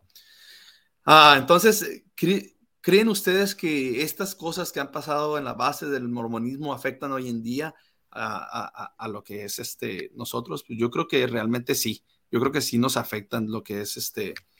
Bueno, voy a dejar de compartir aquí. Sí nos afectan eh, a, todos porque se transmite, se transmite. Tal vez en otro nivel, como dijimos, Tal vez no te dicen, ve y deja toda tu familia, pero ahora sí la dejas parcialmente cuando vas a esas juntas. Yo la dejé muchas veces. Mi esposa me llegó a reclamar muchas veces y sé que de esposas fieles que llegaron a, reclamar, que llegaba su esposo y la esposa ya estaba, pues ahora sí que muy cansada del cuidado de los niños y sentía que ella, pues ella también trabajaba y sentía que su esposo estaba pues ahora sí que el servicio de Dios, pero que, descuidaba a su familia. Eso es una realidad, descuidamos a nuestras familias. Y Alejandro, tú tenías una experiencia ahí sobre eso, ¿no? Sobre una junta que tuviste. No, tengo varias, tengo varias. eh, nomás para darles un contexto rápido, ¿no? Pues yo soy divorciado, ¿no? Me volví a casar. Eh, pero mi primer matrimonio, pues sí, recuerdo, no, no para antes de entrar al contexto y contestar lo que me dijiste. Yo recuerdo una vez teníamos un obispo que él, no sé si era a propósito o algo, pero sus entrevistas duraban así fácil, fácil, de dos a tres horas. Porque se agarraba y platicaba. Hasta eso que se sentía bien, ¿no? Te platicaba y escuchabas y todo, y no sentías el tiempo, pero ya cuando te dabas cuenta, decías, sí, ya mi esposa va a estar bien enojada, porque yo le dije, ah, voy 30 minutos y me regreso, es una entrevista, y no, ¿cuál? Entonces, una vez yo, tiempo con llamamiento, me acuerdo que fue la entrevista tres horas, ¿no? Salimos de la capilla como por ahí de las 11, 11 y algo de la noche. Esto le llamaron mucho la atención de la estaca porque decía que no podía hacer eso, y menos si en caso de que entrevistara a una hermana. Creo que yo, no, que yo sepa, nunca he entrevistado a las hermanas esta noche. Nunca lo vi, no sé si lo hacía. Pero sí recuerdo que a mí me tocó varias veces y en una de esas, pues ahorita es muy fácil decir, ah, pues le mando un WhatsApp a mi esposa, ¿no? Pero en ese tiempo pues no estaba tan de moda que todos usáramos teléfono inteligente, ¿no? Estaba como que la transición entre si empezaron a usarlos y todavía tenemos los teléfonos viejitos. Y yo recuerdo que, pues, eran las 11 y yo vivía no muy lejos de la, de la capilla. Y el obispo vivía por donde yo vivía. ah, pues yo paso y te doy raite. Ah, bueno, está bien. Después de tres horas en una entrevista, llegas y nos ponemos enfrente de la casa. Yo llegué y miro las luces apagadas. Dije, no, pues ya se durmió. Lo miré, lo miré normal, dije, está esperando. Siendo que yo el otro día entraba a trabajar temprano. A las cinco ya me tenía que levantar. Y él continuó hablando en el, carro, no, mira, y así, que no, bueno, ya, me dijo, lo bueno que me dijo, ya para terminar, fueron otras dos horas ahí en el carro.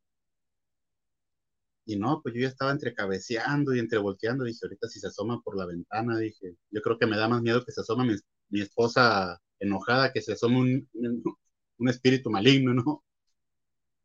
Y hasta que yo le dije, obispo, no quiero ser grosero, pero una, ya tengo sueño y es tarde, y tengo que trabajar mañana, le me estoy quedando dormido. Ah, sí, sí, total. Pues me metí a la casa como la una y media. Me meto, abro la puerta y pues, el seguro de la puerta estaba activado con el sueño de mi. En ese tiempo, pues se levanta, ¿no? ¿Cómo convences a una mujer de decirle, estaba con el obispo hasta ahora? y que diga, si se te quede viendo, yo me acuerdo que esa vez le dije, mira, le digo, yo sé que no me vas a creer porque suena tonto, si tú me lo dijeras a mí, tal vez yo tampoco te creería. Ahorita, digo, se acaba de ir, vive como cinco minutos en carro, marca su casa para, ver si te contesta su esposa y le preguntas si está llegando su esposo o acaba de llegar. Porque yo sé que no me vas a creer. Porque, pues, en serio, o sea, ¿quién te va a creer que, ah, oh, llega a las una y media? Estaba con el obispo. Y no, pues yo me acuerdo que mi esposa sí, a pesar de que le dije eso, pues sí, no me creyó. No, no llamó, pero tampoco me creyó. Y sí, duró como una semana así, hablándome pues de mala gana, ¿no? Como, ah, sí, bye, está bien, ándale pues. Hey. Ah, ¿vas a ir con el obispo otra vez? Así como tirándomela sarcásticamente, ¿no? Y no creas que el obispo, cuando yo lo comenté al obispo, no creas que fue para decirle, ah, mire, discúlpeme, yo lo entretuve, yo le dije, no, Ahí nomás se rió, dijo, ay, a veces sí son las mujeres, sí. Y ya. me dejó con la bronca encima. Ah, esa frase te dejó con el problema, con la bronca encima, ¿verdad? Sí. Fíjate, ah. ahorita, no sé, a lo mejor eso ahorita, al punto ahorita, de lo que se va a tratar, pero tú mencionabas de que la familia, de cómo se va estructurando y todo. Y, y es bien curioso, porque vamos a tocar el tema hablando de que pues, si todo esto es así como dicen, si todo esto es así como lo enseña la iglesia, la revelación, que es lo principal, lo más importante y que tiene que ser bien estricto, entonces vamos a ver las cosas así, con esa misma estrictez, porque se supone que es algo trascendental, algo universal, algo más allá, es algo en la eternidad. Vamos a tomarlo con esa seriedad entonces. ¿Cómo toman la ligereza de cómo se forma la familia?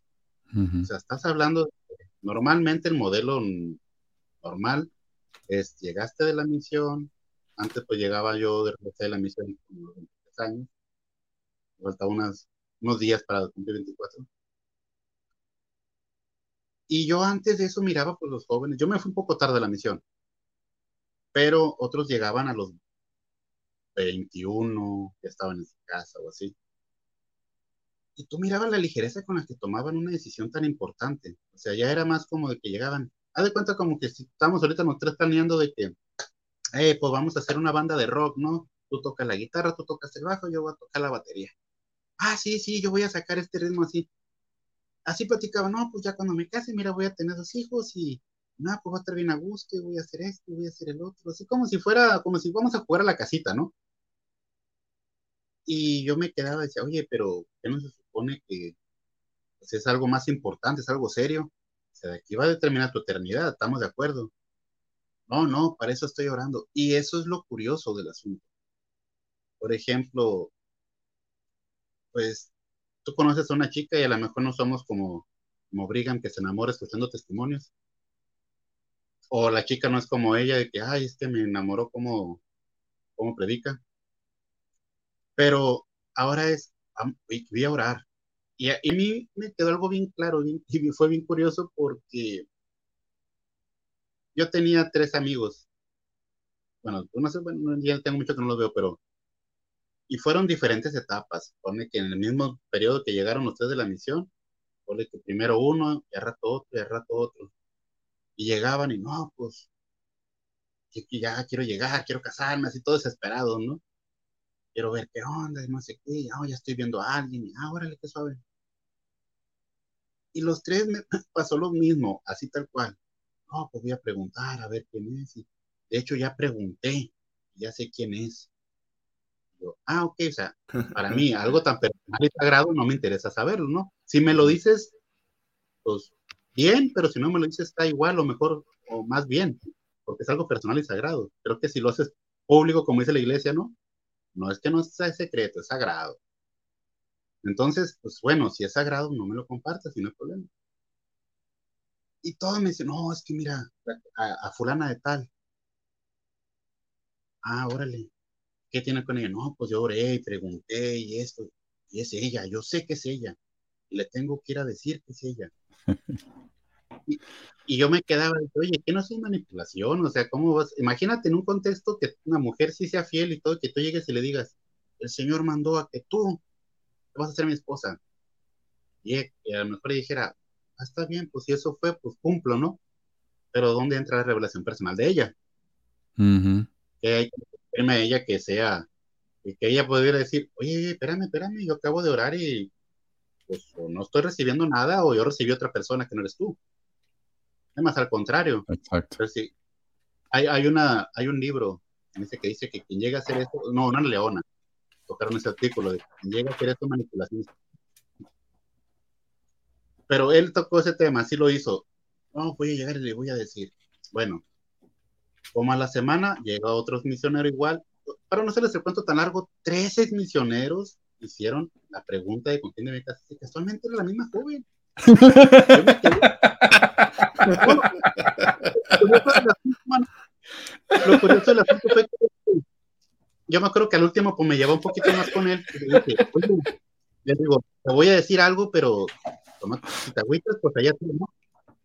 Le digo, pero no eres la primera persona que me dice eso, le digo. O sea, si le están orando diferente Dios, o mismo Dios se le está jugando una broma a los tres, o le digo, porque, canijo, o va a haber boda múltiple de ella, va a tener fotos, o cómo va a estar el asunto, le digo, porque se me hace muy, o sea, me hace algo increíble que, o a lo mejor la muchacha era tan especial, ¿no? Y como que Dios los puso a jugar carreritas, el que llegue primero ahora, el, el, que la convenza primero. Lo curioso es de que ahorita que acabo de decir, a lo mejor era muy obediente, lo curioso es, Manuel, que ella pues era una persona aparentemente obediente, como era de, mm. de familia, ella la conocían en todos lados, aparentemente era obediente, aparentemente muy cumplidora y todo. Para no hacerles ese cuento tan largo, pues ella terminó casándose porque pues estaba embarazada de su novio. Nada que ver con los tres que oraron. Dije, mira, lo que, estaban orando, él estaba teniendo una noche de hogar, ¿no? pero, pero mira, él, él hizo algo al respecto, porque estaban todos, viste, orando y todos recibieron que era ella, él fue e hizo algo y se aseguró de que él se iba a casar con ella, él la hizo bien. Exacto. Él puso su fe en, en, obras, en acción. unas obrotas. Pero sí, y eso fue lo que a mí me llamó la atención, dije, a ver, ¿cómo estamos realmente queriendo iniciar una familia? Para mí yo no le, no le miraba seriedad, yo decía, oye, a ver, la misma respuesta para tres personas diferentes, la misma persona, pero resulta que no era la persona que tú dijeras, no, es que ella es un... No estoy diciendo ni minimizándola ni nada, pero el hecho de salir embarazada, no. Pero para los estatutos, como mencioné al principio, de algo tan serio, de algo que es eterno, de algo que implica 100% ser recto o ser recto, no hay de otra, ¿qué rectitud está mostrando ella? Porque no es como que un accidente, no, no es como que, ay, ¿qué está pasando aquí? Ah, no te preocupes, tú más cooperando, no, no, o sea, no, una cosa es que seamos, que tengamos principios, otra cosa es que seamos ignorantes, o sea, ella estaba consciente de lo que estaba haciendo desde el momento en que empezó a andar con alguien fuera de la iglesia, ¿no? No, hay unos que andan preguntando. Ajá, sí, adelante. Y lo curioso es eso. ¿Cuántas veces tú, a lo mejor Manuel, me imagino que lo escuchó tú, Marco, no escuchabas que ver a un miembro, o bueno, a un no miembro verlo como candidato para una relación, era como que algo, a ver, espérate, ¿qué estás haciendo? ¿Por qué? A un no miembro, no, no hagas eso. Por ejemplo, a mí lo personal, a mí sí me pasó. Porque los misioneros nos ven como que si fuéramos un trofeo, como que si fuéramos, uh, lo máximo, el premio para toda chica, porque toda chica quiere un ex misionero. Y me consta que no, me consta que no. Digo, tampoco llegué buscando, pero bueno, era como que, si tú preguntas, no era como que el candidato número uno de todas, como, ay, ojalá me volviera a ver. No. Pero eso era lo curioso. Nos tratan como si fuéramos. Igual a las mujeres. Oh, si, por ejemplo, no sé si también les tocó en la misión. Oh, que, que sea más obediente. Y varios líderes lo llegaron a decir porque en las conferencias de misioneros de pronto subían autoridad o algo, o invitaban a un líder de estaca o lo que sea oh, yo sé que mientras más fuerte trabajen y todo, les esperará una gran belleza en su casa para formar una familia. Y yo decía, a ver, pues aquí hay una belleza, ¿no? O sea, científicamente, entonces, ¿qué es? O sea, ¿es para satisfacer el lado carnal o espiritual? En fin. se supone que estamos hablando de que lo que va a trascender es nuestro yo, nuestro, lo que metemos el espíritu, perfectamente le sobrando. Pero entonces, ¿dónde está la seriedad de que estamos formando algo eterno? Algo donde si vamos a ser dioses, si vamos a formar mundos, ¿qué mundos vamos a formar con la mentalidad de que, ah, yo quiero que mi esposa tenga un cuerpazo? O sea, ¿qué mundo vamos a formar? Vamos a hacer pares espirituales de qué tipo de espíritus? O sea, tomando de premisa eso, de que nos dan el punto del que queremos llegar, pero de cómo estamos llegando no es el método correcto.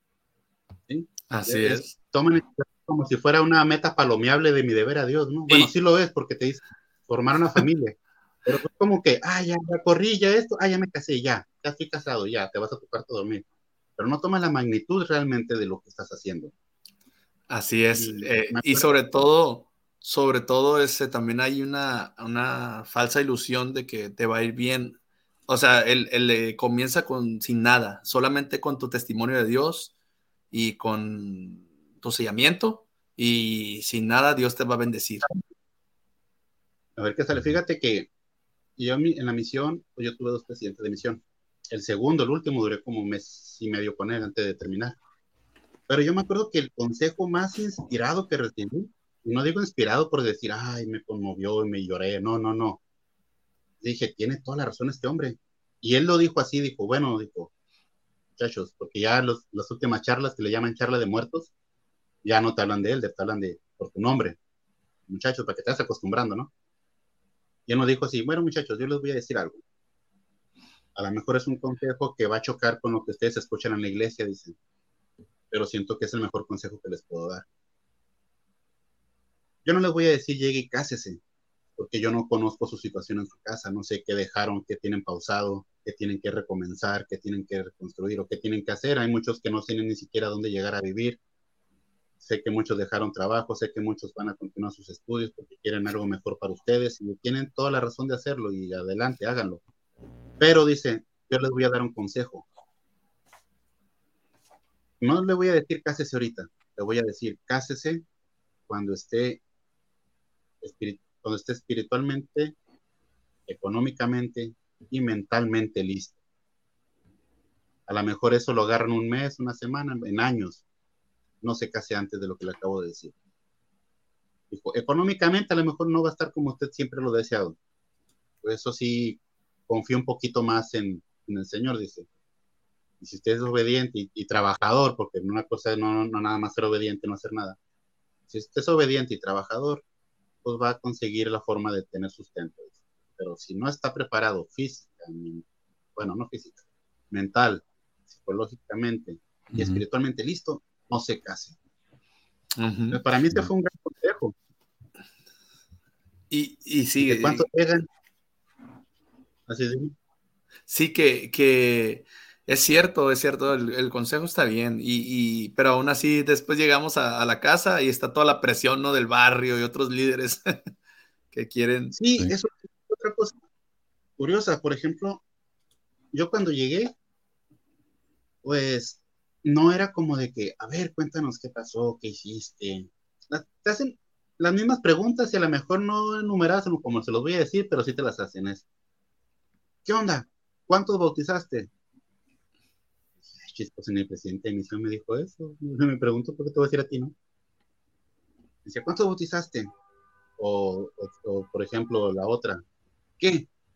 ¿Y cuándo te casas?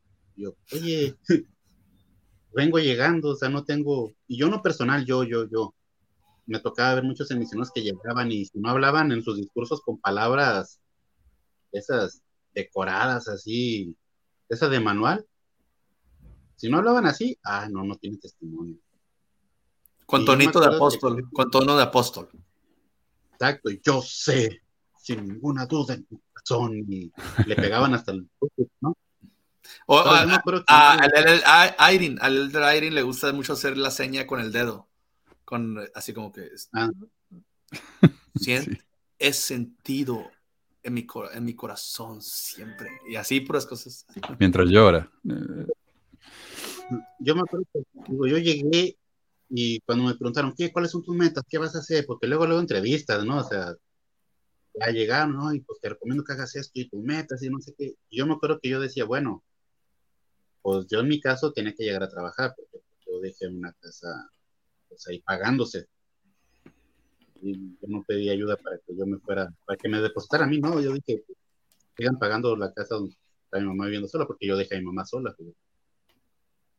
Y me acuerdo que dije, pues tengo que llegar a trabajar, ponerme al corriente, porque voy a llegar y a la semana que me digan, te va a perder la casa porque a lo mejor no se pagó un tiempo esto lo otro, si te quieres trabajar, tengo que que con, continuar mis estudios, los dejé, no dejé pues ahí en pausa, no tenía estudios casi. Eh, dije, tengo que continuar, tengo que hacer cosas. Y luego lo, ¿qué? ¿Y no se piensa casar? Y yo, pues sí, pero ¿qué futuro me espera si me caso ahorita? Ah, pues no tiene fe, no, tengo fe, lo que no tengo es no, tienes fe. no tengo trabajo. O sea, es lo que no tengo. ¿No tengo qué, perdón? personas trabajo y estudios para ah. seguir un buen trabajo. O sea, si sirve casarme mm. ahorita, si voy a batallar después, o sea, o que me va a mantener mi esposa, o, o vamos a estar batallando. Imagínate, si de por sí trabajo, casa, llamamiento, y aparte, no es imposible, no. Pero está de acuerdo que cuando se casa una pareja joven, pues lo que quiere o lo que se le invita a hacer es, pues, no sé, salgan, diviértanse y todo, porque la iglesia sí quiere que en cuanto te cases, si a los nueve meses de casarte no tienes un hijo, ¿qué pasó? No está cumpliendo los mandamientos de Dios. Cuando no saben siquiera si la mujer es estéril, si el hombre no puede, no sabe si tienen problemas y no han podido, no sabe. Ah, es más, yo conozco mujeres que se han sentido mal, no se sienten siquiera mujeres, porque es que no puedo salir embarazada, ¿qué estaré haciendo mal? Estoy pecando, de seguro cuando estaba chiquita esa paleta que del refrigerador sin permiso. No, no, no, o sea, así, así lo hacen, o sea, te hace sentir como que no estás haciendo las cosas que ellos quieren. Porque ya hay cosas, como dice Marcos, hay cosas que ya están como doctrina, que tú dices, ¿de dónde está sacando que esto ha sido? ¿Dónde lo cambió? ¿En qué momento decir tantas veces lo mismo se convierte en verdad? Porque aquí en México somos muy dados a que no investigamos las cosas en las fuentes de la iglesia, o de las fuentes, o la fuente general de lo que sea. Si yo escucho a Marco decir algo, yo después lo voy a contar y voy a decir, no, sí, yo investigué y fíjate que sí, cuando a lo mejor Marco ya le puso de su cosecha algo que él también escuchó. Así somos muy dados en México, desgraciadamente. A ver, si voy a... Cuando... Sí, muy excelente. Voy a hacer una, algunas preguntas, ustedes van a contestar. Vamos a contestar todos. Obviamente, no, no, como había dicho, no todo es blanco y negro, hay matices grises y obviamente no podemos generalizar, pero dentro de nuestras perspectivas y lo que nosotros conocemos, que obviamente tenemos cierta autoridad moral, vamos a decirlo, por, porque hemos sido miembros y los tres hemos sido misioneros y líderes en la iglesia, hemos tenido llamamientos, sabemos ciertas cosas, pero a ver, la iglesia ayuda a las familias este, espiritualmente, ¿sí las ayuda? Eh, a ver, Manuel, ¿tú qué piensas? Uh, sí, te ayuda siempre y cuando eh, seas parte del, del formes parte del modelito ese que, hacen ellos, ¿no? El molde. Si encajas en el molde, te ayuda. Si no encajas en el molde, te va a crear un trauma tremendo especialmente para la oveja negra. Aunque no solamente eso, porque como le dijo mi, mi ex suegra, a mi, a mi ex, eh, cuando ella se fue de la iglesia, dijo, eh, yo, yo necesito que vuelva, yo sé que vas a volver. Y mi esposa haciendo eh, un chiste dijo, no, está bien, si vos vas a estar en el reino celestial y nosotros estamos en el celestial, no vas a poder ir a visitar. Y ella dijo, no, no mesas vacías. O sea, era un trauma para la pobre mujer esta, que la hija se le había ido de la iglesia. Esto afecta a todo el mundo. Pero mientras estén todo, viste, en el moldecito ese, sí te ayuda.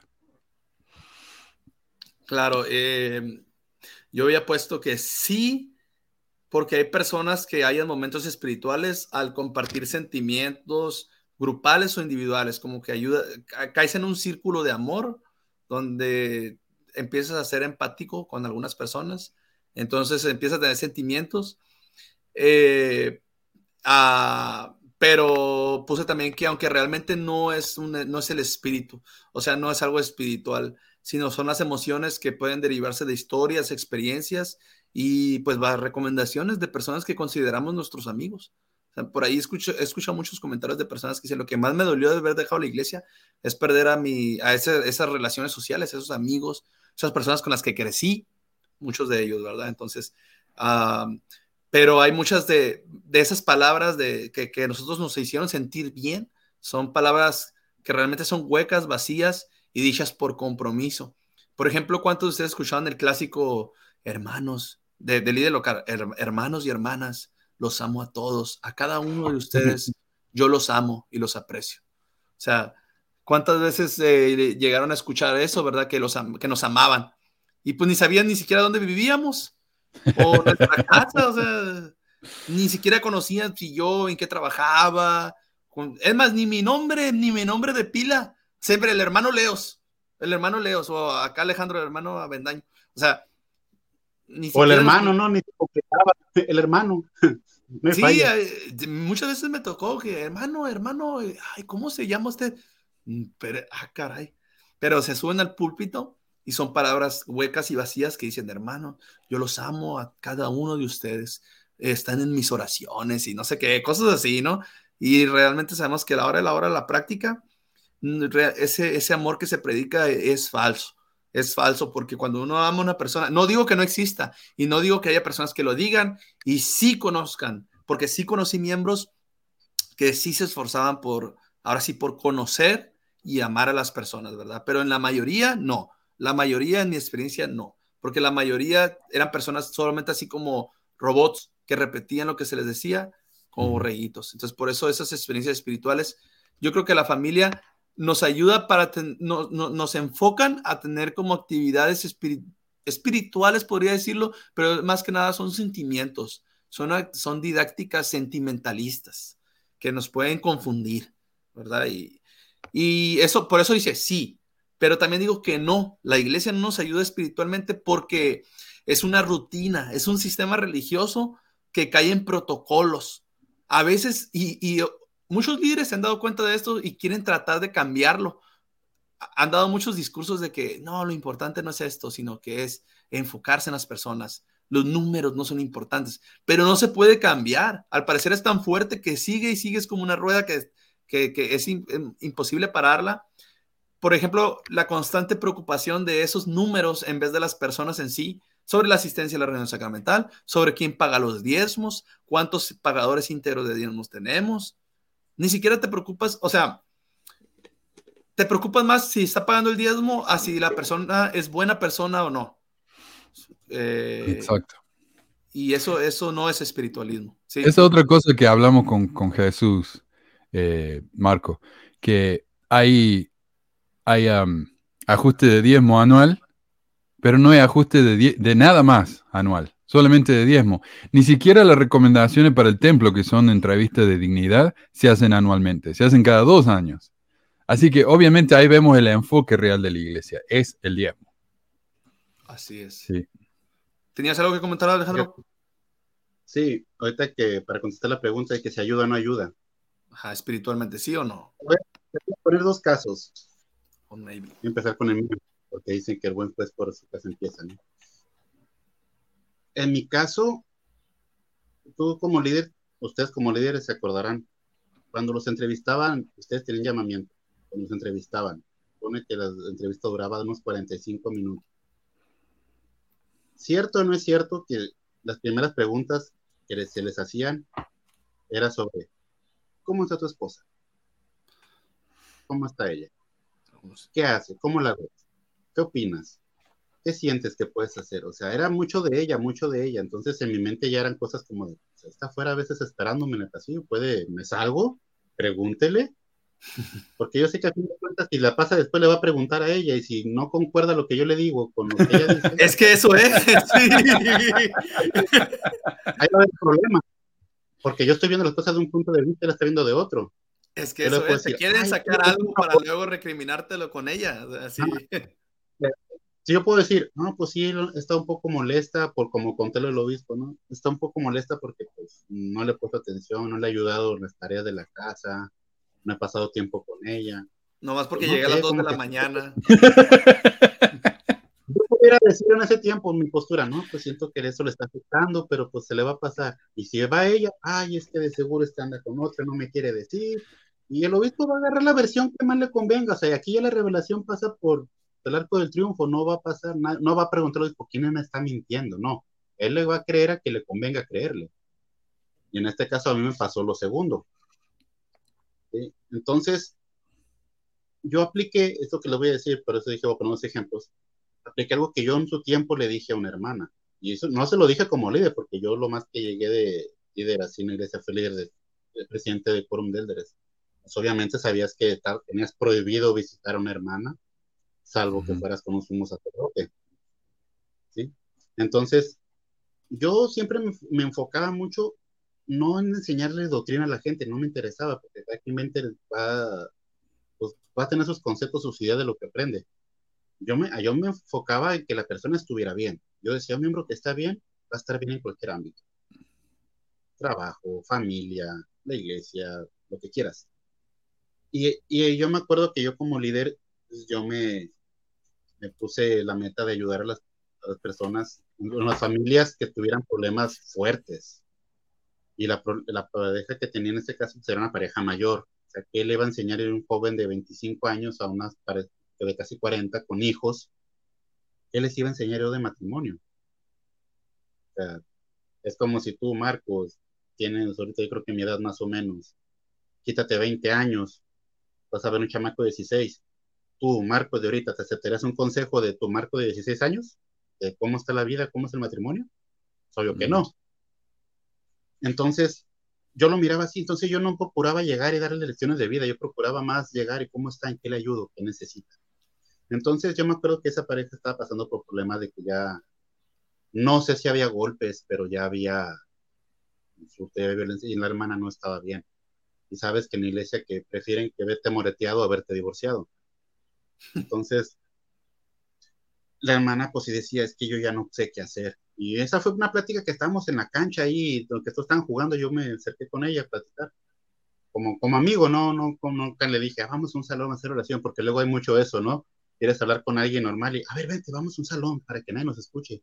Y ya nomás ves que, vamos a empezar con oración. No, pues, digo, está bien, ¿no? Está bien oración, pero somos amigos, ¿no? O sea, cuando estás hablando con un amigo en el trabajo, no dice, espérame, voy a orar. Entonces yo me acuerdo que me empezó a platicar y platicar y que él sí, nunca me mencionó, pero yo a lo mejor malentendí, pero ya casi había golpes. Y a mí me constaba lo que yo había visto, que sí, él ya era muy grosero con ella, con las hijas, con, con todo. Mm. Entonces, yo me acuerdo que ella me dijo, es que yo ya hablé con los líderes y no me hacen caso, cosa que yo comprobé después con preferencia que no te hacen caso. Que dice, es que yo ya no sé qué hacer. Yo ya trato de aguantar porque lo que le decían, aguante hermana, mire, que no sé qué. El clásico no aguante su matrimonio eterno, tiene que luchar por su matrimonio. Se ve que está fuerte, aguanta dos, tres trancazos por semana, no, espérese. Entonces, entonces, yo me acuerdo que yo le, porque ella me dijo así, esas palabras me llegaron bien, me llegaron mucho, me dijo, es que hermano, tengo miedo a perder lo que tengo. Y yo me acuerdo que en la respuesta que me salió del alma, así de, con toda la sinceridad del mundo, con todo el cariño que le, le tengo todavía, le dije, oiga, la he estado escuchando este tiempo, este, este momento aquí, y le digo, ¿cómo va a perder algo que no tiene? Analice lo que me está diciendo y en realidad no lo tiene. ¿Qué va a perder usted? Entonces, no sé si les ha tocado hablar con alguien que está así muy estresado, muy eso, y de pronto pasa algo, le dices algo, o que de pronto se le ilumina la cara. De pronto dice, oye, sí es cierto, no lo había visto. Dice, como que ve una esperanza de, ah, tiene razón. Entonces, cuando yo le digo eso, sí, como que le cambió su cara y dijo, oiga, tiene razón, me dijo. No tengo esto, no tengo el otro, no tengo nada que perderle. Cuando se las tan larga, pues ella tomó la decisión y se fue con sus hijas. O sea, Barrio se me, se me echó encima, obviamente. ¿Cómo le decía eso yo a una, persona? Yo, es que esa persona no es feliz, ya hay problemas, ¿qué esperan? que les hablen para decirle, oiga, obispo, puede venir por mí, estoy golpeada en el piso con unas costillas rotas por unas patadas. Va a venir por mí, tengo un problema. Eso están esperando, porque si, si, algo se caracteriza, nunca están cuando se les necesita. Están para cuando les invitan a comer, no cuando se les necesita. Pero eso están esperando. yo prefiero mil veces que se calme él o se calme y si se van a reconciliar, que estén en el momento apropiado, tranquilo, sino en el calor de una discusión donde alguien pueda salir golpeado o peor aún ella, no está feliz, no tiene por qué estar ahí.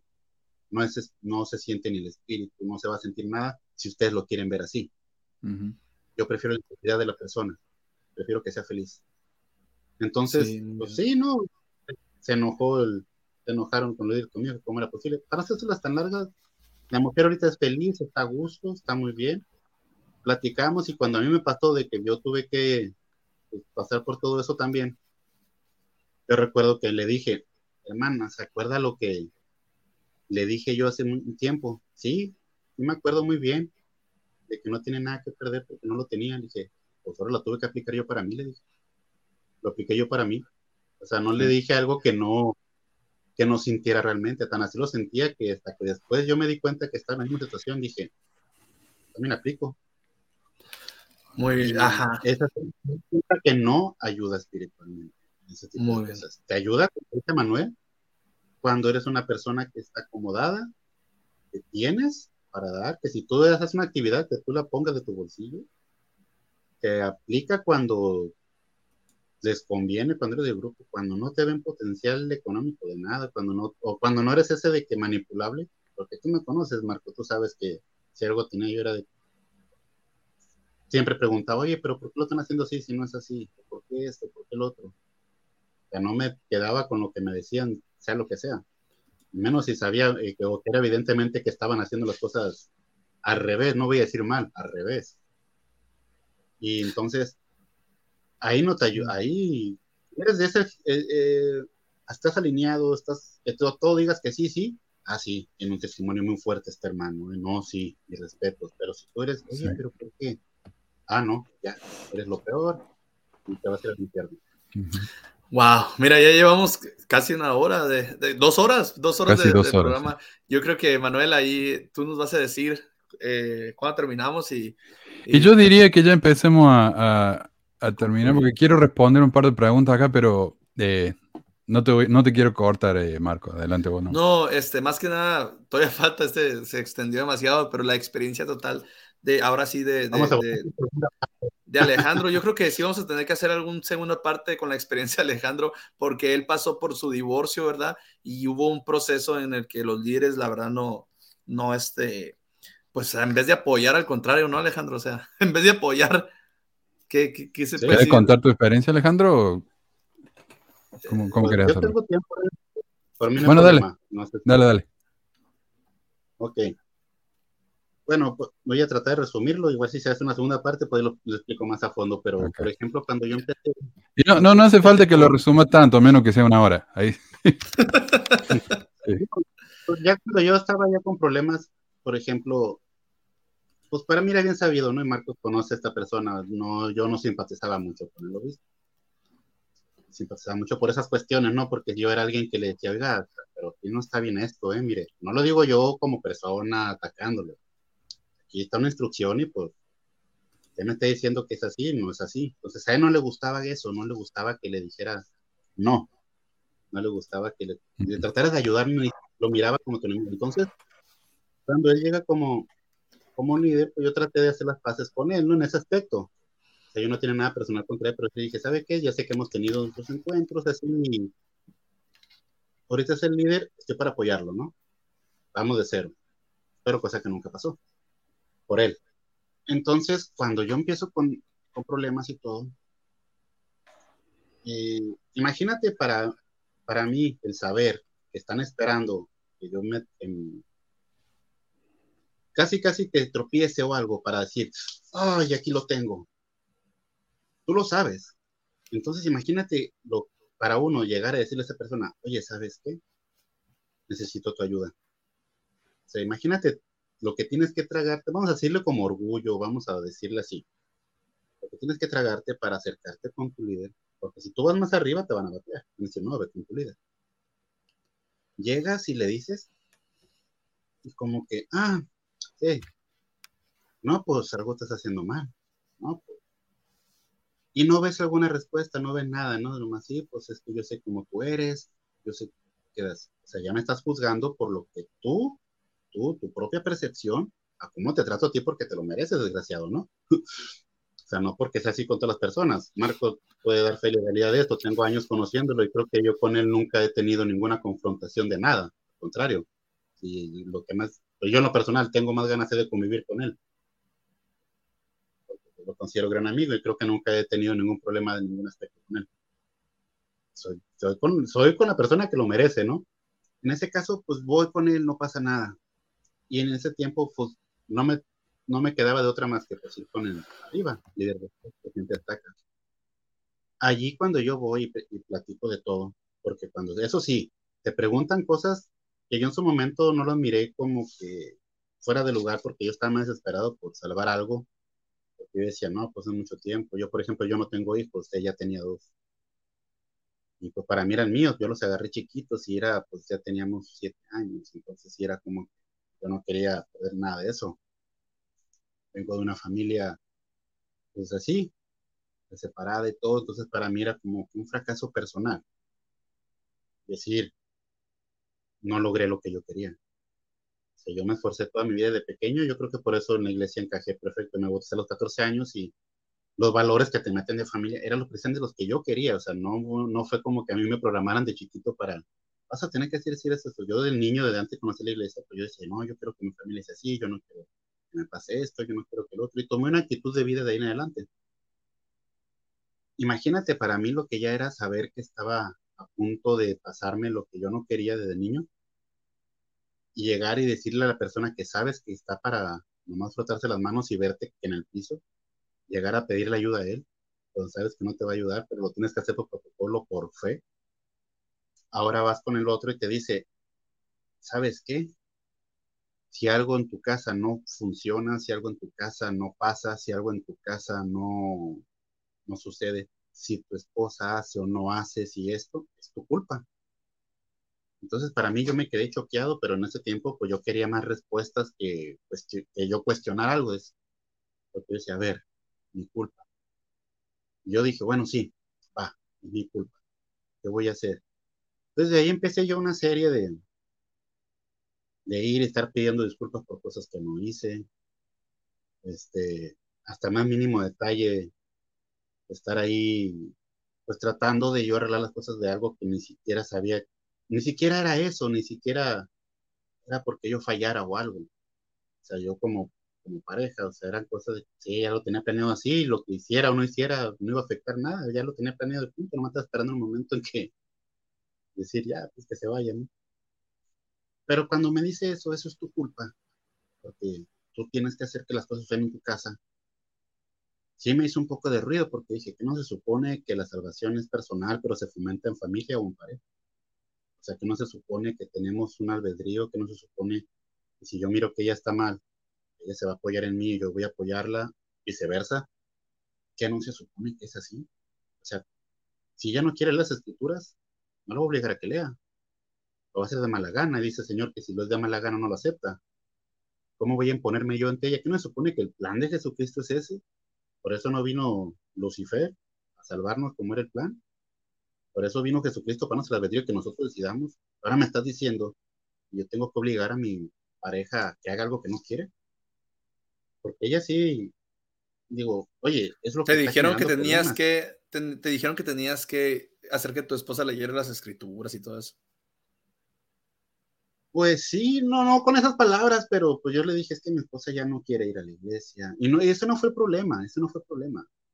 El problema era sus actitudes hacia mí, ¿no? O sea, ya cualquier cosa que yo te digo, ya hasta después supe por qué. Pero en vez de decir, ya platicaste con ella, cómo está, mira esto, o sea, un consejo o algo más práctico, ¿no? ¿Sabes qué? Mira, les recomiendo que vayan y busquen ayuda.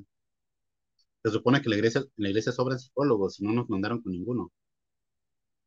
El dato ahí está, ahí está uno de los errores del obispo, que no utilizó eso. Pero bueno, ya sabemos lo que es la, lotería del obispo. Cuando entonces pues me dicen eso, que yo tengo la culpa de todo, pues si yo me quedé así, pues, pues, esto fue lo que me llevó a la cabeza. Pues, ¿Cómo lo voy a obligar? Pues no quiere. O sea, ¿cómo voy a obligarle a algo que no quiera? Oye, no, no puedes ni obligar a tu niño a comerse las verduras. ¿Cómo vas a obligar a una mujer adulta a que haga algo que no quiere? Y no está en mi disposición obligarla. A mí me gusta que le nazca, que lo haga porque quiere, no porque yo lo obligue.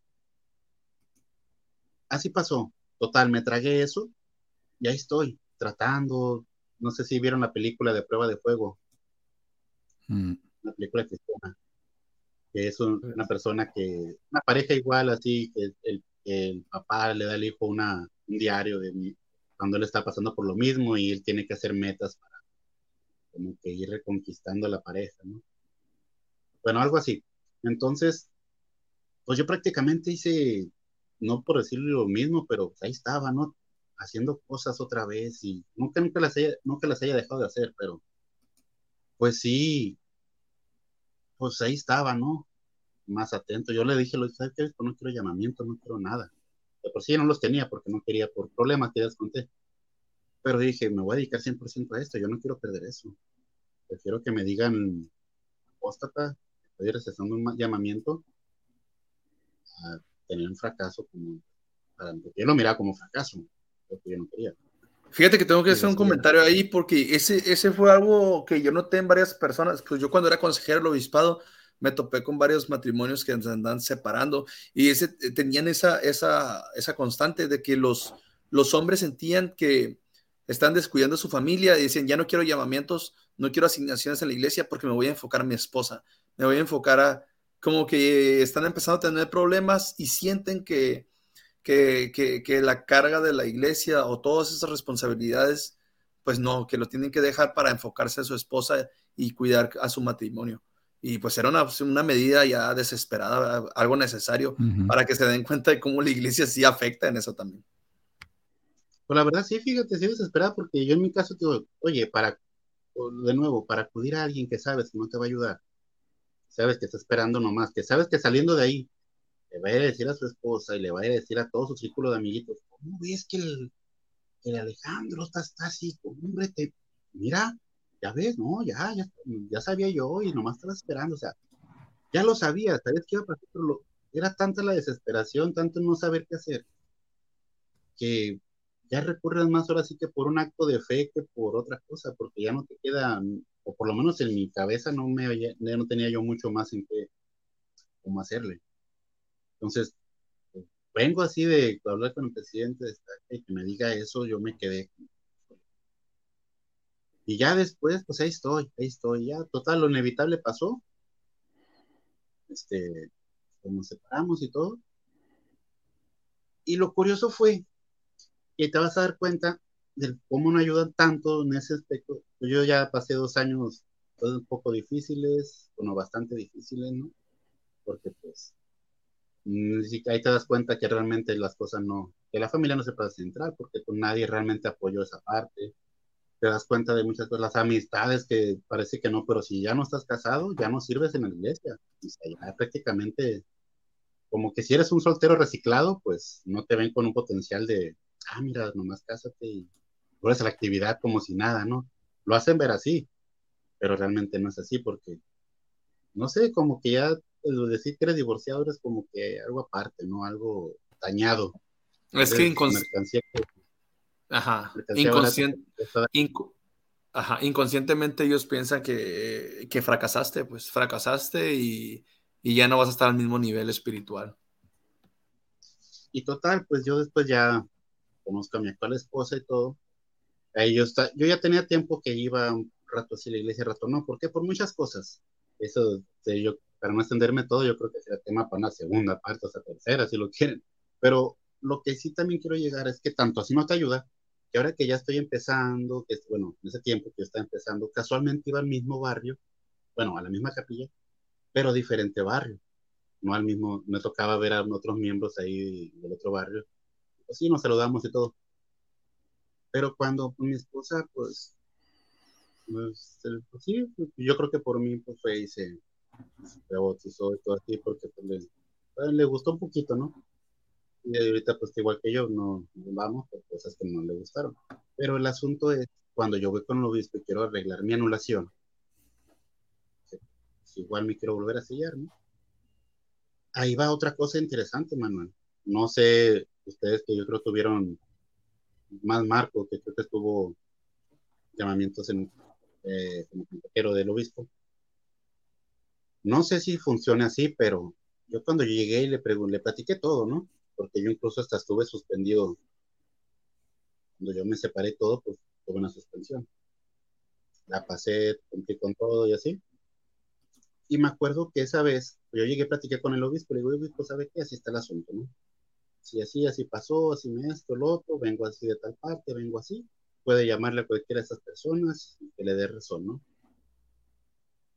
Y digo, yo le digo todo eso porque si yo me sinceré, ¿no? O sea, yo Dice, no tengo nada que, ¿por qué lo voy a ocultar? Porque voy a quererme ver bien ante algo que no lo es. No tengo problema yo con decir, sí, yo fui, yo tuve la culpa. Yo le expliqué todo.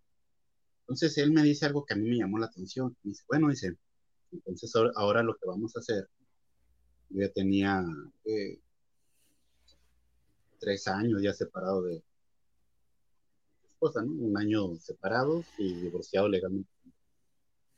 Entonces me dice esto, ¿sabes qué? Entonces vamos a hablar con ella. Cuando me dijo vamos a hablar con ella, yo me refería, yo, yo mi mente llevó él a hablar con ella, ¿no? O, que localizarla para que, pues como para avisarle, ¿no? ¿Sabes qué? Pues vamos a iniciar un proceso de esto y esto, como para que firme que está de acuerdo, porque yo sé que eso sí lo puede, sí se debe hacer. Tiene que firmar de que está de acuerdo y ya se manda lo que está que mandar a, a, al lado. Pero aquí el asunto fue de que me dice, no, dice, vamos a juntarlos a los dos aquí, que platiquen y vean qué pueden arreglar. Y yo me quedé, ah, a ver, a ver, a ver, momento. ¿Voy a arreglar qué? no, pues su situación, pues ve, yo, a ver, no me entendió, o sea, mi esposa está allá afuera, mi otra esposa, mi actual esposa está allá afuera, ¿qué voy a arreglar?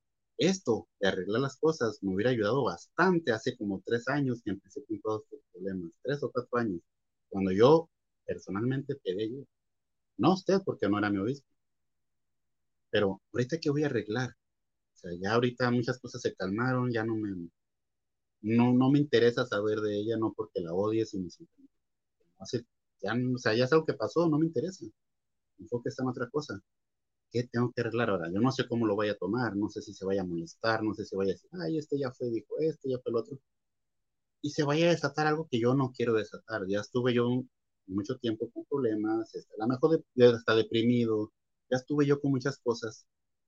¿Y me vas a volver a meter allí? O sea, salí solo literalmente porque nadie de ustedes hizo algo para ayudarme, ni una llamada, ni un mensaje, ni un... Al contrario, yo les hablaba, hey, ¿qué onda? ¿Cómo estás? Ay, ¿qué te has hecho? ¿Cómo has estado? Y ese milagro. yo, pues, oye, el que tiene problemas aquí soy yo, ¿no? El que tiene depresión soy yo. Y te estoy buscando a ti, o sea, cuando sabes realmente lo que estoy pasando, por favor. Entonces, yo dije, a ver, ¿cómo que qué, quiere, qué quiere resolver? ¿Qué, qué vamos a, o qué, qué, pretende? Que le diga a mi actual esposa, y sabes qué, lo siento, ya me contenté con esta, me voy a volver a regresar. O sea, explíqueme, ¿qué es lo que quiere que, vayamos a arreglar? No, es que pues, para ver qué tiene que decir, para ver qué cuenta ella. Le digo, no estoy diciendo que yo le esté dando mentiras y que tampoco le dije no crean sus versiones, ¿no? Pero yo creo que eso ya pasa a segundo término, ¿no? O sea, ya lo, lo principal ya pasó, que estamos divorciados, y lo único que yo quiero es saber qué debo hacer para el proceso de anulación de. Es todo. Yo nunca le dije que arreglar las cosas con ella, no me interesa. No me interesa estar en un lugar a solas con ella. O sea, yo no tengo nada que estar haciendo en un lugar a solas con ella, ni ella conmigo. O sea, ella estaba con una persona ya viviendo en su casa, estaba ya casado, ¿qué tenemos que hacer juntos? Y sobre todo, ¿qué tenemos que arreglar? ¿O qué quiere? Que de pronto nos invitemos a, ah, vamos a, tomarnos, no sé, vamos a, vamos a un restaurante a comer a platicar, ¿no? De cuando estábamos casados. O sea, ¿qué, qué, qué, qué, a dónde quiere llegar con vamos a arreglar algo? Entonces yo cuando le dije, le dije, ¿sabe qué? Esto, discúlpeme lo que le voy a decir, pero no le dio sentido lo que me está diciendo. La verdad, se me hace una tontería. Yo no pienso ni de loco volverme a meter en ese tipo de asuntos. No hay nada que arreglar entre ella y yo. No me interesa si usted me quiere poner aquí con ella. No, no me interesa, no quiero. No tengo por qué. Siento que no es lo que debe de ser. Desconozco su alineamiento de cómo proceder, le dije, pero siento que por lógica, por ética, por coherencia, por lo que usted quiera, esto no debe de ser así. Entonces, si eso es así, le dije, ¿sabe qué? No me interesa, olvídelo. Me voy. Y esa fue la última vez que yo me paré en la iglesia. ¿No anulaste tu sellamiento? No, ¿para qué? Oh, Alejandro. yo no. Yo ¿Para qué? no, sí. Eh, es, como, no sé, es como si mi, si mi hijo jugando hiciera una, una ceremonia y me, me, casara a mí con alguien. ¿Para qué? Le voy a decir, nene, eh, anula la ceremonia que me hiciste porque... No, yo no. Yo entiendo que Alejandro seguía activo, ¿verdad? Tal vez por eso quería estaba más o menos, estaba más o menos así como te digo, tenía, he vuelto porque luego a mi esposa le gustó, entonces dije, bueno, va, yo tengo mis ideas, mis creencias y ya tenía una postura en caso de que quiera si vuelvo, pues ya sé que no, no me interesa ningún llamamiento, no me interesa nada, ¿no? Yo sí voy, y si llegara a volver a ir, va a ser como que, pues, no sé, mi familia todavía es miembro y es como que, no sé, un evento de alguien, más para estar ahí haciendo acto de presencia o algo así, pero tú digas que yo estoy convencido de algo, ¿no? La verdad. No ataco, no les digo nada, y yo soy de la idea de que cuando yo era activo, nunca usaba la frase de, llegar a un trabajo o algo y presentarme como, ah, yo soy miembro de la iglesia. Yo dejaba que me hicieran preguntas, yo me presentaba con mi nombre, yo hacía las cosas y ellos empezaban a preguntarme de algo que le llamaba la atención. Yo contestaba preguntas nada más. Yo invitaba, si me decían, ¿puedo ir? Y así, ¿ve? Ahora, Está ya con todo lo que con doctrina, con todo ese tipo de cosas. Si yo no estaba dándoles lata porque aprendieran, tampoco les voy a dar lata porque se den cuenta de la verdad, ¿no? O sea, si ellos quieren saberlo, pues investiguenlo, porque si yo voy y les digo ahorita, me van a tachar de su enemigo, cosa que no me interesa, ¿no? Pero no hay nada mejor que se conviertan solos. y que por ese lado y por esas cosas, digo, si llego a ir es por eso, más que nada porque alguien me invitó, que, ah, ¿quién se votó? Ser mi, mi hijo, y bueno, por eso, tío, ¿no? Pero, sí, Está curioso eso que dice... Ajá. Ah, está curioso el hecho de que dice de, que algunos se borran sus registros de la iglesia, pero el sellamiento no. ¿Cómo quedará? yo creo que cuando te, te borras de la iglesia ya no, ya no funciona el llamamiento, el sellamiento me parece a mí. Pero, pero eso ya lo habíamos comentado, Manuel, en un programa, no sé si te acuerdas de que para volverte a ser, para volver a ser miembro tienes que volver a bautizarte, pero no te tienes que volver a sellar. Eh, como que sí, te, Tienen, te tienen que restaurar las, las ordenanzas que hiciste. Con un, creo que una oración de imposición de manos, que restauran todo y mágicamente tu sellamiento que estaba, pues que si eres comulgado, mm. imagino que se rompe, pues ahora ya no se rompió. Sí. no sé, la verdad, hay muchas, incongruencias en esas cosas del, de la, del sellamiento. Y de- Mm. eh, ajá, sí. Yo voy a, voy a eh, meterme acá, disculpen, pero ya llevamos dos horas y diez y se me- Ya. se me- estamos perdiendo un montón de oyentes, así que Se nos acabó eh, el tiempo. yo les agradezco, pero realmente tenemos que empezar a cerrar. Muchísimas gracias Vamos y cerrar. muchas gracias Marco y muchísimas gracias Alejandro por participar. Y Alejandro está invitado cuando quieras, ¿eh? Ah, pues ustedes no me digan mi agenda. También no hay problema. Sí, Sí. faltó mucho, mucho, mucho que hablar. Sí. Fíjate, y yo creo que a lo mejor no tocamos ni 30% de todo realmente, ¿no? Como queremos, pero Volvamos, Sí, sí. hay No, muchas- no hay ningún problema. muchas cosas que la vemos, pues vamos a tardar más, ¿no? Pero sí, por mí adelante. ¿eh? El tiempo se va muy rápido, ¿verdad? Muy rápido cuando hablas aquí. Pues agradecerle nada más a Manuel que lo sacamos de las vacaciones, Sí. lo sacamos de ahí, que andaba él a gusto, se iba a levantar tarde el domingo, y resulta que no, lo hicimos levantarse temprano otra Ah. vez. No, Manuel, gracias por tu Viendo ahí el espacio. Umbrella Academy. Che, yo quiero, quiero simplemente recordar y dar gracias entonces al profesor Feinherr por su donación, LBA, a Nancy, a Becky, que a esta altura ya ni, ni el sacerdocio de, de Corio tiene, ya está de profeta. Y a Silvia, muchísimas gracias. Y yo voy a tomar una medida drástica acá. Cuando terminemos, yo voy a empezar una, un programito nuevo que va a durar unos 15 minutos, nada más que para responder todas estas preguntas, porque no quiero esperar hasta agosto. Así que quédense ahí, ya vuelvo, pero muchísimas gracias. ¿ah? Gracias, gracias No, por pues, acompañarnos. Que Nos estén muy vemos, bien. gente. Adiós. Bye, bye. Saludando a todos.